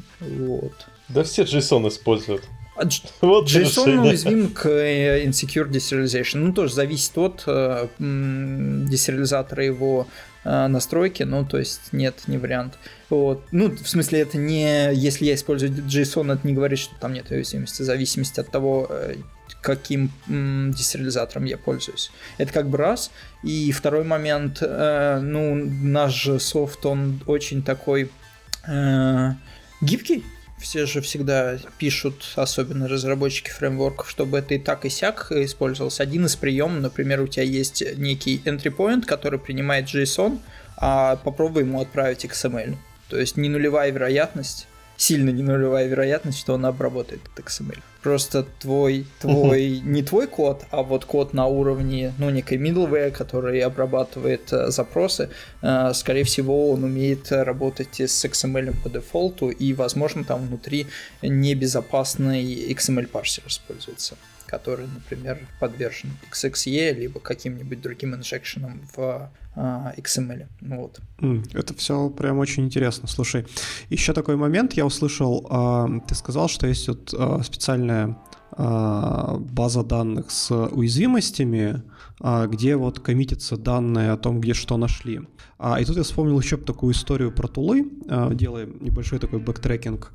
А есть же всякие вот сканилки, которые берут э, твой там список NuGet пакетиков и чекают, есть ли в них э, какие-то известные уязвимости. Вот эту штуку имеет смысл юзать вообще? Да, конечно.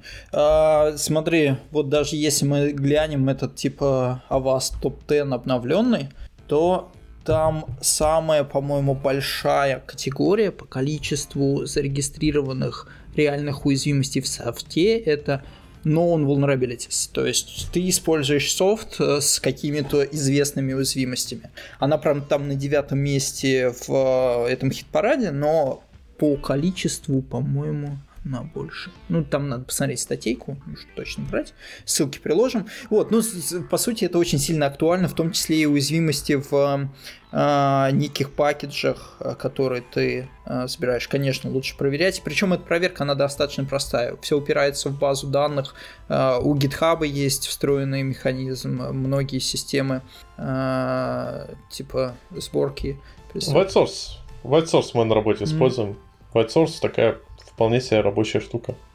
Кайф, то есть мы все-таки смогли найти а, какую-то сканилку, которую все-таки можно юзать без там 10 лет опыта ВБ.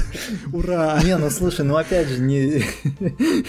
я же не про 10 лет. Но да, да, правда, это очень примитивная штука. Я про это говорю, что чем примитивнее у тебя анализатор, вот, тем он тебе дает больше value вот, то есть тем тебе проще его использовать, тем проще понимать его результаты и все такое. Вот это очень примитивная штука и тебе дает много value.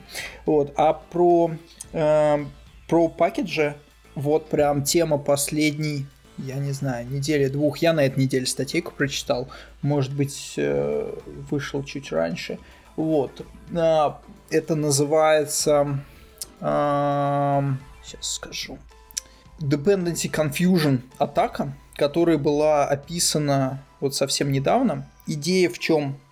Uh, у нас у всех есть некие менеджеры пакетов, ну как NuGet в .NET, uh, в, там для Node.js у нас отдельный, там для pip, для там Python и куча, куча других.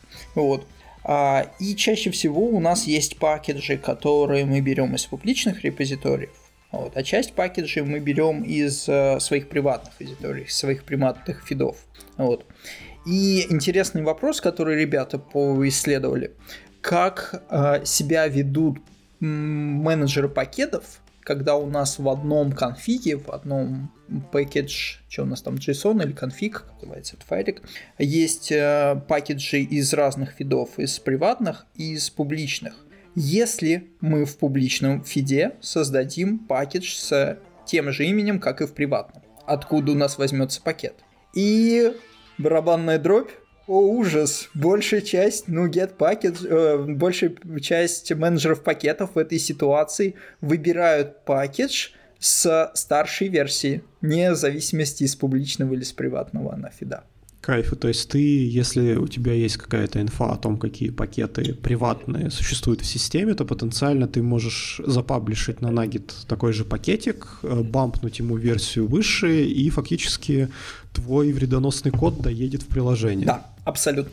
Абсолютно точно. Это, это вообще а, Ребята круто. хакнули Microsoft, Apple, эм, э, кто там еще в статье фигурировал из великих э, пам-пам-пам-пам-пам, Теслу, э, Netflix, что-то там еще куча разных вот на этой уязвимости. Причем они брали в основном JavaScript, потому что информацию о JavaScript пакеджей ее попроще найти а, ну да, она фактически висит в браузере да. плюс-минус. Да. Если у тебя там э, реюзается код на, там, на Node.js твоем. Вот. И да, они прям сделали это не то, что типа proof of concept, о ужас, о ужас, а прям вплоть до баг-баунти, прям до получения живых денег немалых за такие уязвимости вот от этих крупных компаний. Вот. Там, да, чувак из Microsoft писал, что у него была жаркая неделька, когда эм, был пакетж, по-моему, .NET Core собирался помощью какого-то питонячего кода, там что-то был какой-то питонячий код, вот, они нашли в NuGet репозитории а, как раз питоновский а, вот этот вот pip package manager а, в несекьюрной конфигурации, который как раз имел этот спецэффект, вот, и там же, ну, так как .NET Core это же open source, там же есть список этих пакетов, зарегали в публичном репозитории вот для питоновского кода пакет с тем же нужным именем, и они получили отклик от машинок из Microsoft, где этот код, по сути, собирается. Вот. То есть, и как бы чувак с Microsoft Барри писал, что да, у него была бессонная неделька, когда они искали, сука, это Потрясающе. Да, это прям... прям это вот э, supply история. chain прям в э, реальной атаке. То есть последние... Ну, про supply chain же давно говорят, что э, этот канал... Вот, это, кстати, про модели угроз. Возвращаясь к нашему первому топику. Вот supply chain начали серьезно рассматривать в модели угроз, ну, как бы совсем недавно. Я про это слышу пару лет. На слуху все там. Ну, ну буквально вот до этой статьи .NET мира это вообще никак, ну, как бы, опять же, я слышал какие-то там иллюзорные, э, ну, более иллюзорные атаки, типа всякие, мы сделаем название пакеджев с ошибочками и посмотрим какие-то девелоперы просто потому что натайпят его название в, ну, Get Manager с ошибочкой, они его себе поставят, вот, либо какие-то варианты, э, была статья раньше на Хабре, она переведенная, я не знаю, первоисточник, Медиум, наверное. Вот, где чувак описывал, как он через supply chain делал бы гипотетически атаку, что он бы в какой-нибудь open source продукт добавил бы патч, который фиксит какую-то ерунду, а потом в качестве логера какую-нибудь новую библиотечку подключил, а потом бы эту библиотечку через некоторое время уже, ну, типа свою, которую он может контролировать, свою туда бы добавил вредоносный код, который бы уже э, был подключен в проект, то есть вот такая вот многоходовочка. Вот, ну, то есть она в теории звучала очень правдоподобно, э, но вот на практике э, я услышал о вот какой-то массовой атаке, когда много компаний пострадало, это вот э, из-за этой специфики пакет-менеджеров. Вот. А, а так-то про supply chain, ну, до этого много говорят. Тот же а, атака последняя на government а, а, штатов а, как раз тоже через supply chain была сделана, который, как там, Sonar Winds. Ну, вот. Так что это, да, интересная тема. Вот, кстати, кла... это очень классный момент. И вот возникает вопрос, как против таких атак... Ну, давай перефразируем вот я сейчас, э, ну, мы как разработчики обычно все-таки, если мы будем заниматься э, разработкой каких-то вот таких серьезных тем, то, скорее всего, у нас там будет и нормальный как бы security инженер и прочее. Но все-таки мы сейчас сидим, понимаем, что даже такие крупные компании через supply chain хакаются. Как у нас еще не взрывается эти, как называют, э, АЭС, и не летят э, ядерные боеголовки просто потому, что там Петя Хакер решил запустить chain. Потому что там э. нормальные мужики работают, и они пакеты не ставят, они пишут все руками с нуля. Ты чё? Не, ну тут... Э, не, ну, блин, это сложно гипотетически такой вопрос. Тут можно попытаться погадать, почему. Вот, ну, во-первых, потому что это дорого, и Петя вряд ли осилит, и вряд ли у него будет цель АЭС взорвать. Вот, это как бы раз. Во-вторых, что все дублируется обычно, то есть есть э, физический рубильник, который можно вырубить, и есть человек, который смотрит глазками. Вот про тот случай с ТЭЦ, там реально в какой-то момент вырубили просто рубильник, физически дернули ручку, чтобы наша система остановила. Вот, ничего не, не, не, не случилось дальше, так что резервирование спасает. Вот, про скады системы, э, атаки на скады системы, ну, про это тоже там, не знаю, последние, наверное, 5-7 лет. В Positive Technologies была команда, ну, она не то, что Positive, но много высшая из Positive Technologies, SCADA, Strange Love. Вот, там ребята, э, один из их проектов, они эмулировали атаку на Сименовскую э, скаду, вот. Э, то есть брали прям реальную скаду и не просто какую-то одну уязвимость искали, а моделировали э, атаку, как будто вот бы она стояла на реальном предприятии, какую бы последовательность действий могла бы провести к получению контроля над этим предприятием. И довольно-таки успешно это все промоделировали. Вот. Кстати, это, кстати, интересная вещь. Я помню, даже участвовал в таком э, подобной развлекухе. То есть у нас э, была система абстрактная, то есть у нас расписали архитектуру, систему, и разбились на две команды. Э, команда атакующая, команда защищающаяся. И кома... Соответственно, команда и мы были временно в детач режиме, друг друга не слышали. Нам нужно было за полчаса подготовить список э, возможных атак. То есть, э, опять же, система, архитектура системы э, абстрактная, скорее на уровне как бы, ну, компонентов и требований к этим компонентам. Атакующий расписывает, как не делать, а защищающие, не слушая атакующих, э, должны просто расписать э, те векторы атак, которые будут закрываться и чем будут закрываться. То есть, наподобие, мы говорим, типа, окей, вот мы разрабатываем, мы, мы защищающиеся, мы говорим, окей, так, нам нужно защититься от э, XSS. Так, все, добавляем сюда санитайзер Блин, санитайзер. Слишком много сегодня шуток про эпидемию. Что поделаешь, что поделаешь. Да, ну вот, вот такие вещи там. Э, и, а потом все встречаются и начинается вот этот батл, когда атакующий говорит, так, мы, короче, решаем попробовать атаку через CSRF. А мы такие, а у нас CSRF токены.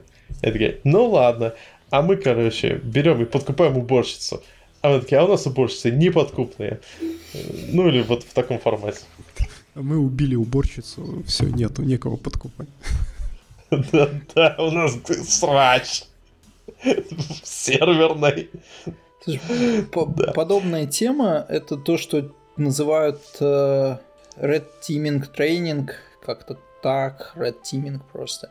А, когда у тебя есть э, Red Team и Blue Team команды, обычно часто Red Team это какая-то приглашенная команда, вот, которые не просто делают пинтест, а делают э, моделирование атаки на, ну то есть по сути атакует вашу компанию, вот. И Blue Team в этой ситуации не просто от, э, репорты их просматривает, а по сути пытается действовать как при реальной атаке. То есть идея здесь потренировать не не найти все уязвимости, а идея потренировать Blue Team, что делать при реальной атаке, то есть как мониторить систему, как закрывать вот в этом режиме уязвимости, как э, отслеживать э, атакующий проник за периметр, не проник за периметр.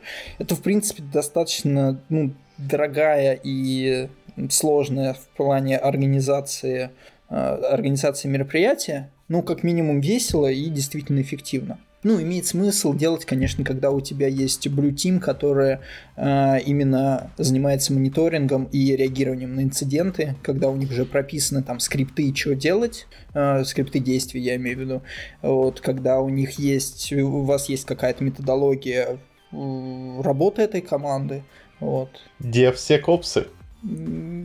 Нет, это не они, нет. Кстати, а, тут прозвучала прикольная такая история про то, чтобы мониторить инциденты и понимать, что типа алярма, алярма, периметр взломан, что-то пошло не так. А вот а, как работает этот мониторинг, да, то есть, ну, условно там мы все избалованные девопсом уже там привыкли смотреть, значит, наши красивые там дашборды угу. где-нибудь и смотреть, как у нас там процессоры память там вверх-вниз, вверх-вниз под нагрузкой, да, ну вроде прикольно. А вот как выглядит мониторинг э, вот э, с точки зрения информационной безопасности? На что мы смотрим? Какие там борды, есть ли они вообще? Да, вот, есть. Это, это отдельный класс софта, CM-системы, который анализирует кучу разных логов. А, то есть идея в том, что у тебя есть куча девайсов, куча сервисов, а, все они какие-то логи фигачут о своей работе. Твоя задача все эти логи собрать и аномалии в них как-либо показывают. Вот, то есть такие системы из коробки, они как минимум умеют работать с а, анализом логов всяких маршрутизаторов и всякого вот этого network оборудования, умеет понимать логи э, сервисов, там, баз данных и всего такого стандартного. Вот, но они всегда, опять же, сильно допиливаются. То есть нельзя такую 7-систему просто саму поставить, типа она заработает. Ее однозначно очень сильно нужно допиливать, очень сильно выбирать эти э, фолзы, очень сильно смотреть за тем, что она генерит.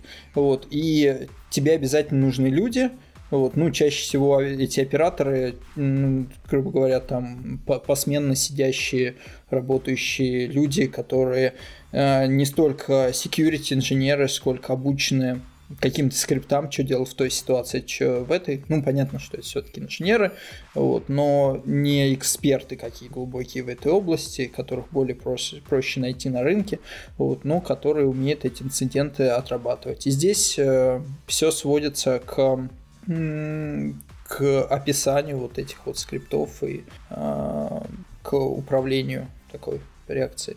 То есть, ну да, это выглядит прям вот как такие красивые дашборды с алертами и все остальное. У Positive Technologies есть там свой CM.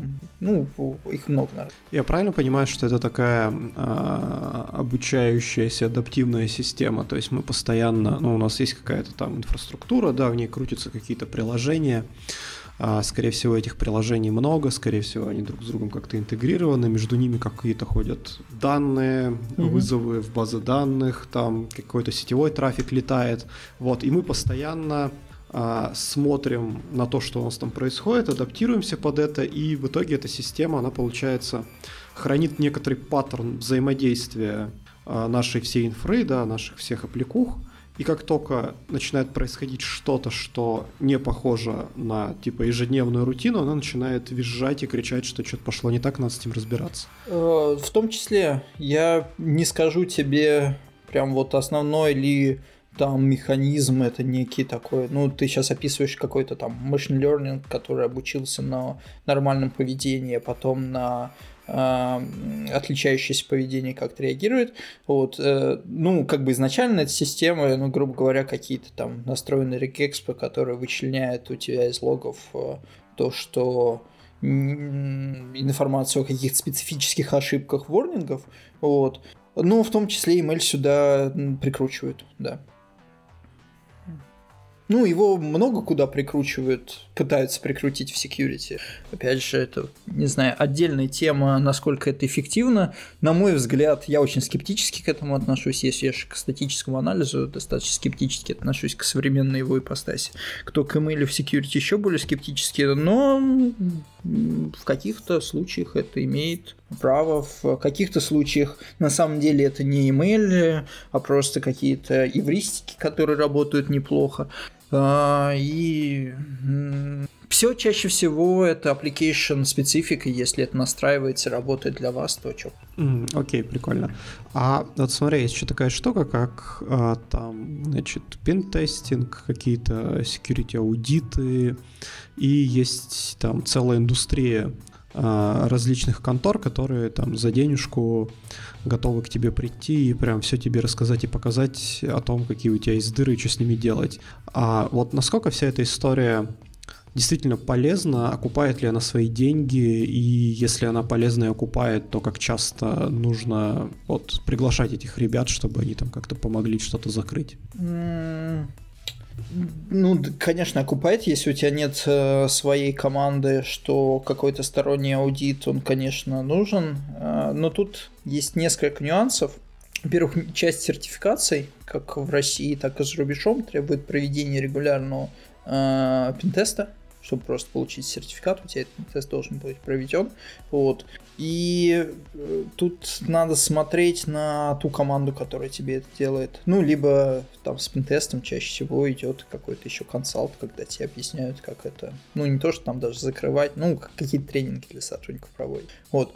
А, Все это полезно, если найти хорошую контору, я считаю. Потому что часть, э, причем я упомянул про сертификацию, часть все-таки специализируется таких контор на как раз пентеста под сертификаты и делают это не очень чисто. То есть мне попадались э, конторы, которые как раз прошли такой пентест с сертификатами, а потом у них э, находишь, э, не знаю, для конвертации картинок в выполнении башевских скриптов с параметрами прямо из запроса. Типа, чуваки на пентесте это не нашли. Возникает много вопросов. Типа, как, ребята? А вот а вот в, это, в этом возникает как раз момент э, полезности вообще пентеста. Ну, как бы, да, это, они найдут какие-то ошибки, а какая вероятность то, что они нашли все ошибки? Да, да, ты прав. О, о полноте здесь очень сложно как-то рассуждать, э, поэтому только системный подход в этом. Это вот к началу нашего разговора. Нет никакой серебряной пули. Если бы пин-тест, либо еще какой-нибудь тест, либо, не знаю, методология XXX дала в тебе полный анализ э, защищенности твоей системы, все бы его и делали. К сожалению, не существует. Вот. И вот, кстати, давай тогда вернемся. Ты вначале у нас сказал, что ты любишь да. Uh, ну, defensive это все замечательно, полезно для общества и все остальное. Вот, но с того момента, когда я начал заниматься безопасностью, меня вот когда ты читаешь что-то про возможные эксплуатации, про как это проходит, когда ты находишь свои первые уязвимости, ну это прям вот, вот кайф. Вот. И для меня прям было два таких момента с моими докладами связано. А, два комментария, которые мне пришли на мои доклады, совершенно противоположных, и после чего я вообще задумался, почему я этим занимаюсь. Первый комментарий был Э, под докладом как раз про десериализацию написано было «Ух, аж ладошки вспотели». Вот это практически что я чувствую, когда как бы занимаюсь какой-то темой, э, там либо готовлю доклад про что-то такое, когда ты изучаешь, ну, стараешься максимально охватить э, все возможные подходы там к эксплуатации, к защите. А, и второй комментарий был под, я уже не помню каким докладом, а, он был такой нормальный доклад, послушал, все по делу, но скучно. Ну, как бы security скучная тема, что тут взять? Вот. И я такой, что? Скучная тема security?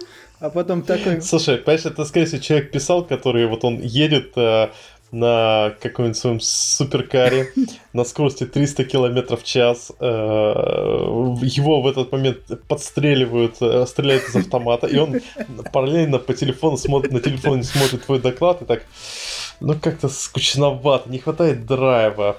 Может, может. Берет Слушай, себе я руку надеюсь, отрезает, я надеюсь, так, что у меня такая Вот теперь еще кровью истекает, стало лучше. Да-да, я такой, а, что, как бы, кто ты, что ты за человек? А потом такой, хм, не, ну чё, все люди разные, да, реально, кому-то скучная тема. И после, ну вот чуваку реально спасибо за этот комментарий, меня правда подпекло, потом я такой задумался и решил как-то для себя вообще разобраться, почему мне вообще этим интересно заниматься. А, Это, по сути, как раз почему я пошел в аспирантуру, в том числе, э, заниматься вот именно этой темой. Я начал вообще задумываться, что вообще меня прет, и вот э, там статический анализ мне интересен, поиск именно в плане поиска уязвимостей. И, ну, там, почитав какие-то статьи, я пытался для себя формализовать, что такое найти уязвимость, что такое проэксплуатировать и что в этом процессе меня захватывает. То есть меня не особо захватывает, меня никогда не было идеи, там, не знаю, грабить караваны, там, э, заниматься эксплуатацией э, уязвимостей вот именно в природе, вот на реальных каких-то серверах проникать туда и от этого кайфовать. То есть этим я никогда не занимался, все мои CV-шки... Так, подожди, Мгм. то есть ты, ты никогда не хотел, чтобы такой подходишь к банкомату, а он начинает деньги убивать? Не-не-не-не-не-не, никогда нет, нет. Погоди, а, а, а погоди, а как же, как же другой вариант? Ты такой, идешь, тебя какой-то гопник такой, такой, ну чё, а ты ему хоп, такой раз-раз, и его э, этот э, кибермозг взломал. Нет, Так, даже это уже это киберпанком запахло, да? Ты прошел уже? Если ты меня спрашиваешь, что я не играю вообще, увы. Я, ну, я слышал, даже читал что-то про, но я же давно не играю ни в чем. Вот. Все думал, может, в этом году начну, но вряд ли, да нет. Так вот, а, я начал разбираться, что прикольное в поиске уязвимостей и а, в статическом анализе, и почему меня это прет как инженера. Вот, и что выяснилось? Что выяснилось? Вот сейчас вот будет сложно, а, вот, но, но внимательно надо послушать. А, что такое, по сути, эксплуатация какой-либо уязвимости? То есть у нас есть какая-то программа. Как мы можем представить программу? Это какой-то набор состояний и переходов между ними. То есть это какая-то стейт-машина. Любую программу, любую систему так можно представить. Вот. И в ней есть стейты, которые изначально в нее не закладывались. И твоя задача найти такую последовательность переходов между стейтами, которая даст тебе какое-то действие в системе, которое изначально не существовало. Ну, как бы не закладывалось, оно существовало, оно есть в системе, твоя задача ее найти. Вот. И вот Так это же, это же как раз э, э, классическая проблема вот разработки, когда у тебя есть система, и ты понимаешь, сколько в ней стейтов, и ты стараешься перекрыть все возможные пути его некорректного поведения. Ну, с точки зрения защиты, наверное.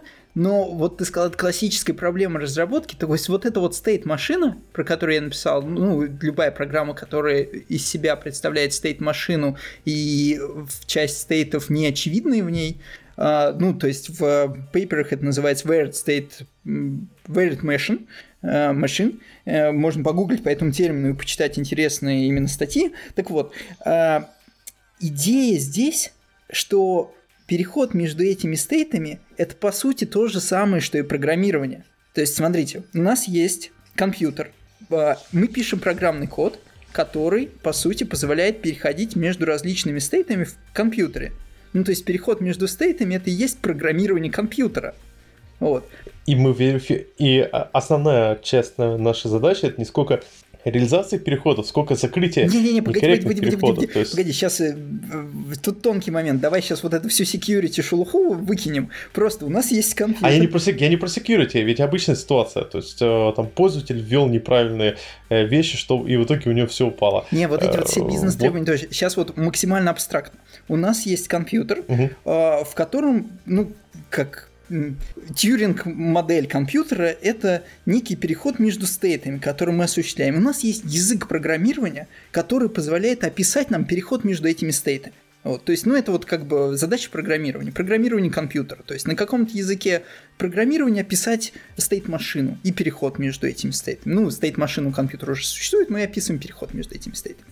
А теперь мы поднимаемся на другой уровень. У нас есть уже существующая программа, именно система, чаще всего программ, ну, то есть сервисов, которые работают, вот у них есть определенные стейты, их много, вот, но как бы их меньше, чем в ну, в изначальной системе, так как у нас уже слой программы есть, который описывает эти стейты, и у нас есть входные данные.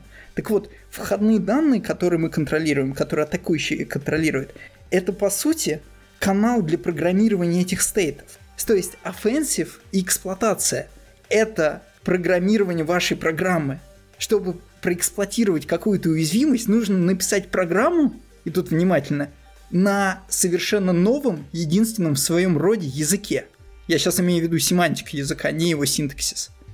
Слушай, Миша, поздравляю тебя, у меня тоже вспотели ладошки. Ну, то есть в этом и э, интерес. То есть, что у тебя любая эксплуатация, это по сути тоже программирование, но этот язык существует только в конкретной программе, и он тебе еще полностью неизвестен, потому что ты не знаешь всех да, стейтов. Вот это важный момент, что он действительно неизвестный, ты его должен да.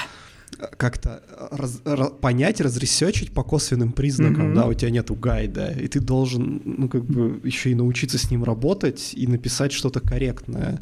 Но вот, слушай, да, да, да, да, вот, вот в этом и кайф. просто супер круто. Вот. Даже если у тебя есть известный, э, ну, как бы, э, source код, ну, либо там бинарный код программы у тебя существует, то, ну, глядя в него, ты глазками эти стейты не увидишь. Ну, то есть твоего мозга не хватит, чтобы хранить столько информации в голове, чтобы смоделировать эту систему. Вот. Отсюда и э, статический анализ, который позволяет нам эту модельку построить. Вот. И вот это очень большой вопрос как с точки зрения исследования, так и с точки зрения ну, чего-то постоянно нового. То есть каждая программа новый язык программирования. Ну, кстати, относительно offensive, я вот, опять же, из тех примеров, как offensive работает, я в основном замечал, что люди очень часто используют просто набор классических уязвимостей и тулы, которые автоматизированно как раз проверяют на эти уязвимости. То есть там есть у нас, допустим, пытаемся мы э, прочекать э, банальные вот эти инъекции, SQL инъекции. Соответственно, тул, который э, автоматизированно пытается запилить э, массу возможных индексов в зависимости от базы данных и таким образом получает э, информацию о том, что за база данных у пользователя. То есть вот тут тоже есть такая автоматизация и... Э, да, да. Ну, про то, что я говорил, это скорее, ну, какой-то security research, ну, так, слово security research очень избитое и многогранное, с одной стороны, вот, но с точки зрения такой практической эксплуатации, ну да, тоже у нас много очень неизвестного на старте, и ты так или иначе пытаешься это по каким-то косвенным признакам выяснить. Ну, в этом тоже есть своеобразный кайф. Вот. Не, ну что уж там, конечно, есть кайф, когда ты что-то проэксплуатируешь. То есть тебя дофаминчик там потом прыгает. Деньги, деньги когда тратишь потом с банкомата. Нет, с этого я думаю, вряд ли. Вот. Ну, вот первую свою уязвимость, которую я нашел в .NET фреймворке, я помню, я ходил улыбался полдня. Прям был, был такой именно от результата. То есть не, не вот... Ходил от одного банкомата до другого банкомата и улыбался. Не, ну если так, то на бэкбаунте в принципе платят нормально. Я не знаю, я не пробовал на поток это поставить, вот, не пробовал на потоке искать, но так как я искал редко, то, возможно, это какая-то доля везения, что я находил довольно-таки быстро, если искал. Вот, но по деньгам там приятненько. Окей, а Смотри, тогда мы можем переходить к такому вот вопросу. Интересно, потому что мы начали с того, что информационная безопасность, она в целом окутана некоторым таким флером таинственности, да, ну, кто-то ее считает такой таинственной и клевой, мужики, значит, в худи с надетым капюшоном, там, стучат по клавиатуре. Слезящимися глазами. Да, слезящимися глазами, в черных очках, там, э, свет от монитора озаряет, значит, их лицо под капюшоном, вот это вот все там.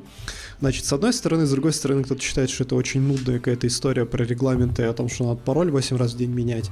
Вот. А, а как оно вот на самом деле? Вот смотри, Миш, ты у нас сейчас значит, занимаешься ресерчем, да, то есть ты в аспирантуре, насколько я помню. Mm-hmm. Вот как выглядит э, день э, человека, который вот работает с этим вот не, не там вымышленно, а вот реально, то есть вот, вот, вот как это? Что значит быть э, исследователем в области информационной безопасности? Ну, это все-таки по-разному зависит от э, конкретной деятельности. Одна история в аспирантуре, другая история в компании а там Positive Technologies, опять же, там в ночь Positive Technologies куча ролей.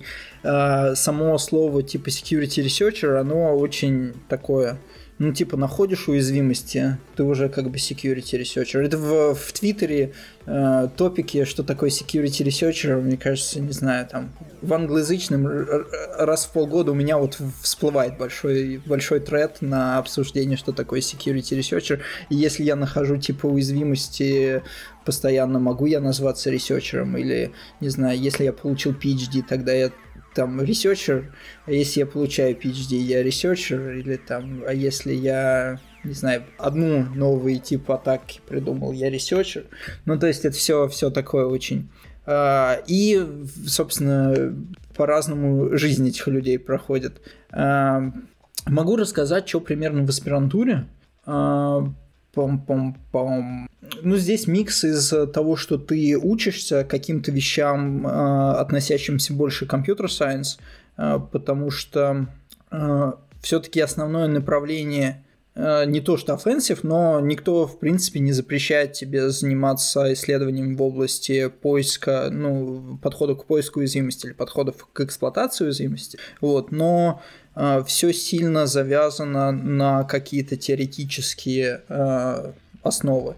Вот. Это значит, что ты берешь какие-то курсы по компьютер сайенс, ты пытаешься вникнуть в эту э, область на уровне максимально теоретизированном, формальном.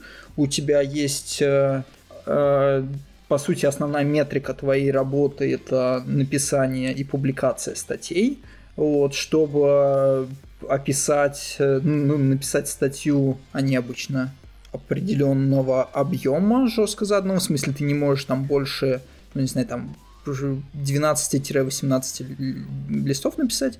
Вот. Это значит, что если ты какую-то идею вот прям большую туда хочешь вложить, в смысле, что она требует всестороннего описания, ты уже должен как-то формально это описывать и найти э, конструкты для, для описания, для сжатого описания этого. Вот. Отсюда уже появляются вот эти вот трудночитаемые статьи, потому что иначе никак, с кучей различных формул, формул э, там, вывода, не знаю, там вывода типов, ну, в зависимости от чего ты описываешь. Ну, то есть это выглядит как какая-то формальная такая либо грамматика, либо описание семантики более формальное. Вот, и требует не то, что даже математических знаний, но вот каких-то знаний с, не знаю, области формальных методов для описания и чтения этих статей. Вот. Э, а день аспиранта выглядит э, тоже сильно зависит. Ты читаешь статьи какие-то, обычно я там стараюсь тратить какое-то время на чтение статей. Список, к сожалению, больше, чем я могу прочитать. Вот. Э, потом делаешь либо эксперименты, либо просто пытаешься подумать, что бы ты там заисследовал, как-то формализовать в своей голове это. Вот. Э, потом э, есть работа именно как ассистента ассистент преподавателя, ну, лаборант по-русски, то есть у тебя есть определенная нагрузка по часам, которая периодически твой день разбавляет, типа два часа ты пошел лабу повел там студентам. Вот есть какие-то задачи по дизайну в курсе, например, я делал лабы по веб-секьюрити, более-менее старались мы сделать э, современные, основанные там на последних уязвимостях, там вот с э, Insecure Deserialization атаками мы делали какие-то штуки, вот, именно относящиеся к обучению студентов. Вот такого рода активности. Ну, это такое, наверное, странное понимание security research, потому что если ты не в университете, у тебя акцент больше на практических результатах. То есть, наверное, тут результат это новые уязвимости, либо уязвимости в новом а, виде а, новых видах атак. Ага, так все-таки ты учишь. Да, у меня есть э, по контракту у меня 20% э, обучения. Ну, типа э, активности ага. по обучению. Так, ну ну, то есть, э, уважаемые слушатели, если вы хотите все-таки войти в security, всего-то надо уехать в Швецию да, да, да. В, течь. в Швецию, да, и это всего-то. На самом деле, тут важный вопрос, действительно.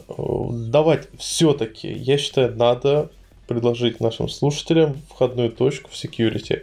Что вот про defensive мы еще поговорили, про offensive. Что можно считать хорошей входной точкой с, offensive, с точки зрения offensive? Слушай, ну по веб э, уязвимостям есть пару книжек, которые более-менее как-то покрывают. Я могу кинуть шоу-ноутс. Э, да, это было супер. Web Hacking 101 из вот такой вот серии, ну, который более-менее стоящий. Вот. Это как бы раз э, тренинги. Ну, опять же, если мы берем, например, Skill Factory. Не, про них, кстати, не, ну, не, не знаю, что там на тренингах, не знаю, может кстати, быть неплохо. почему нету? Кто знает. Надо, надо, слушайте, надо этот, э, вот мы говорили про defensive, надо про offensive просто организовать свои курсы, рекламировать на ютубе. Там будет просто типа, надоело сидеть, работать э, там, баристой, приходи на наши курсы хакеров, забери деньги сам. Слушай, я как-то мониторил... автомата причем. Я как-то мониторил эм, курсеру по курсам, ну просто посмотреть, что там по security. Ну там вот в основном такое, там именно стань кул хакером, ethical хакером. Курсера? Да, да, там тоже так. Они ж вроде нормальные ребята. Так точно, было Я-то в, в основном шучу про, про, на тему этих курсов, типа там... Саша, а, слушай, не-не-не, Pluralsight, Pluralsight, они тоже нормальные ребята, но... Не, не курсеры, курсеры, да, там академические курсы, в основном, бру, я говорю про Pluralsight, вот, ну, у них э, много было по хакингу. Не, вообще, курс по, типа, этический хакинг у нас есть в университете. То есть, где там прям вот, типа, как хакать систему. Не, погоди, мы уже, мы уже поняли, что самый лучший способ это уехать в Швецию. В принципе, от Питера это недалеко. Можно даже вплавь. На подлодке. Говорят, тут заходят. На подлодке. Да, но, но, но, но давай все-таки более простые варианты. Слушай, ну вот ну, еще книжку, э, доклады, доклады. Мне кажется, все-таки э, очень много в этой теме совсем на ну, нужно сильно следить за актуализацией знаний. Вот, лезть в какие-то дебри э, систематического вот этого вот анализа, э, фиг знает. Я не уверен, что на начальных этапах, если ты что-то хочешь делать с offensive, тебе нужно углубляться, ну вот про то, что я рассказывал, то есть в какую-то модель выполнения кода именно с точки зрения компьютер сайенса и все остальное. Ну, наверное, нет. Наверное, это все-таки э, чисто специфическая штука, которая тебе не даст каких-то преимуществ, чтобы найти работу или там, чтобы делать хорошо пинтест. Конечно, не даст. Вот, по крайней мере, на начальных этапах. Вот. Э, поэтому, да, там посмотреть, куда кавычки пихать, попробовать пихать, что-нибудь получится, эндорфинчик скаканет, и дальше а, следующий курс доклада слушать. Вот, много докладов. В, в России хорошая тусовка, на мой взгляд, очень сильная технически и открытая. Вот. Ну, основные такие, типа, открытые точки туда влиться. А, PHDS конференция, которая в этот раз, кстати, онлайн будет. А, это которую делает а, Positive Technologies, по сути. Вот. И Zero Nights конференция, которую делают ребята, ну, сильно связанные с другой крутой security конторой, с Digital Security а, российской. Вот, э, по сути. Еще, еще недавно появилась в Москве конференция а, Ох, вылетело из головы название. Что-то там offensive. Вылетело из головы. В шоу-ноутс прикреплю. Вот. Оттуда можно смело смотреть доклады с, по последним годам. Там темы связаны с offensive или с чего, что интересует. В принципе, много качественного контента. Вот, кстати, еще такой момент есть. А, все время забываю, есть такой очень хороший ресурс Э, представляешь себе сайтик такой, который ты можешь себе в докере развернуть э, с прям большим набором уязвимостей. Mm. Ну, то есть тренироваться, мне кажется, стоит не на реальных сайтах, э, а на вот таких э, готовых, уже уязвимых э, сайтах, которые, может быть, там какие-то... Есть несколько таких проектов. Есть проект WebGoat, он угу. под разные языки, это он под эгидой Avasp развивается. Ну, кстати, все сообщество Avasp, ну, оно такое очень разношерстное. Avasp тестинг гайд достаточно хорошая штука, на мой взгляд. Это как раз э, тестирование именно пентест в смысле тестирования на проникновение, О, я... и хоть какие-то, ну, он более-менее актуальный, по крайней мере, был там два года назад актуальный, я не смотрел его вот за последние пару лет, что там с ним стало. Вот, ну, до этого был довольно-таки в хорошем состоянии, более-менее актуальный, и тоже можно посмотреть. Вот, WebGoat, по-моему, тоже под эгидой Аваспом. Эм, про доклады, ну, есть всякие Авасп, э, метапы и Авасп а конференции. Есть еще обсек конференция, которая, по-моему, в Нидерландах проходит. Э, там тоже годные доклады. Ну, понятно, есть эм, Black Hat конференция, где типа самый такой топчик, то, что обсуждается в... Ну, то, что обсуждается в паблике, э, в принципе, offensive, ну, с большим, наверное, перекосом в offensive, ну, defensive техники. Вот. Э, доклады доступны онлайн ну, с Black Hat не сразу, но в то же время DevCon проходит конференция, в то же время, как и основной Black Hat в Штатах, и на DevCon часто выступают спикеры с Black Hat примерно с теми же докладами, можно смотреть их. Это э, конфа, которая э, сразу выкладывает, либо практически сразу выкладывает видео, можно легко посмотреть э, если с Black Hat еще закрыто.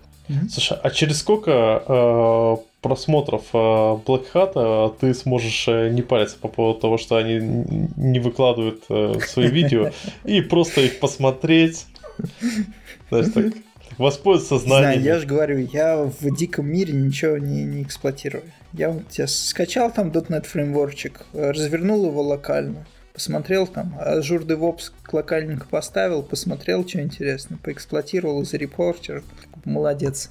Вот. А, например, тема, большая тема всякой постэксплуатации. В .NET, кстати, для .NET очень актуально, потому что, ну, часто мы говорим про какую-то эксплуатацию виндовых машинок, там стоит .NET практически на всех. Вот. И сейчас он активно используется для постэксплуатации, для скрытия процессов и всего такого. А что за пост, а что за постэксплуатация?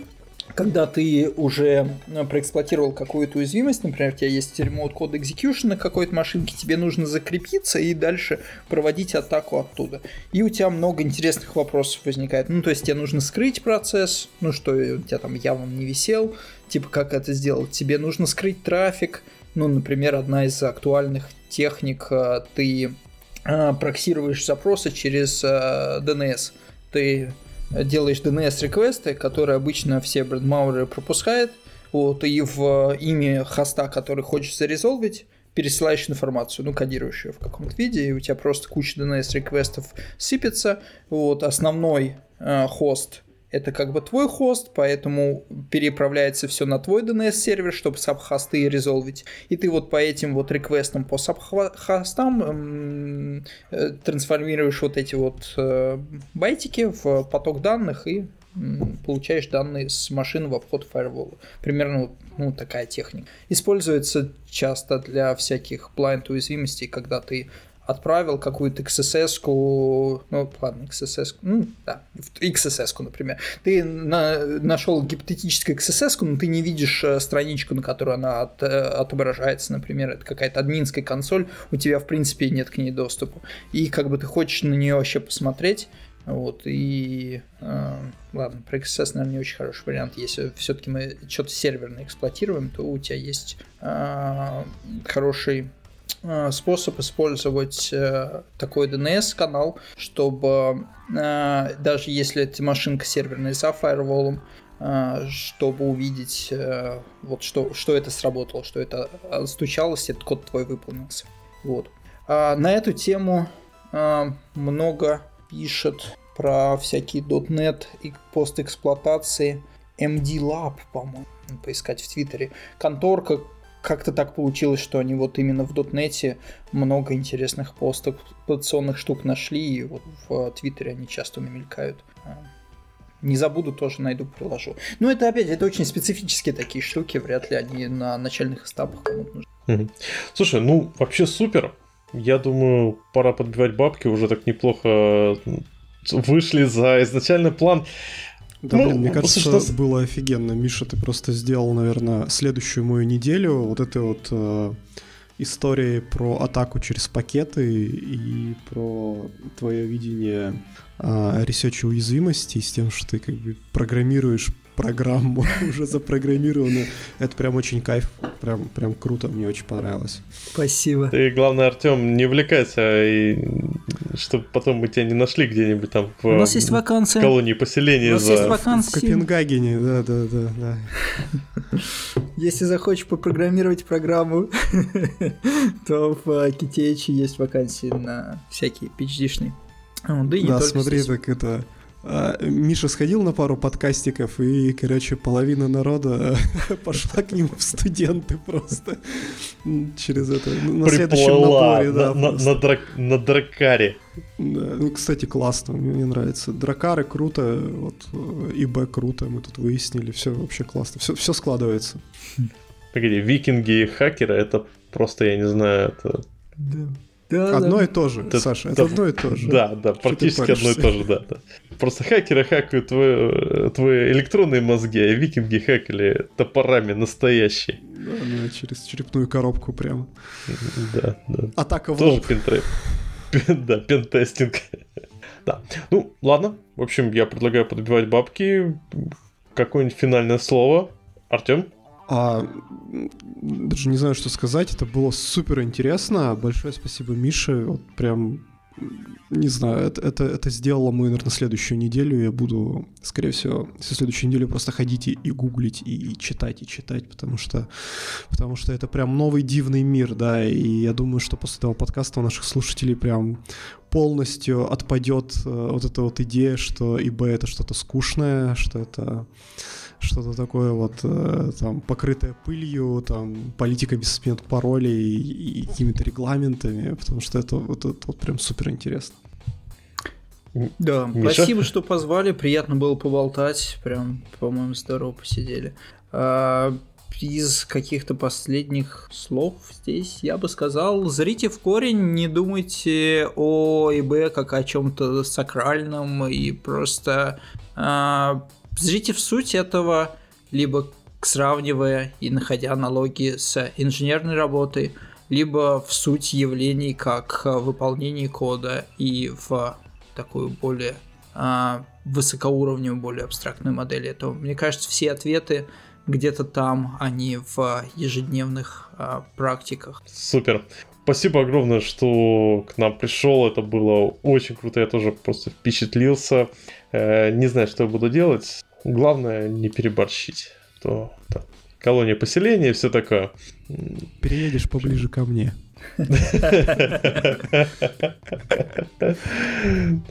Всем спасибо. Всем пока. Пока-пока. Пока. -пока. пока.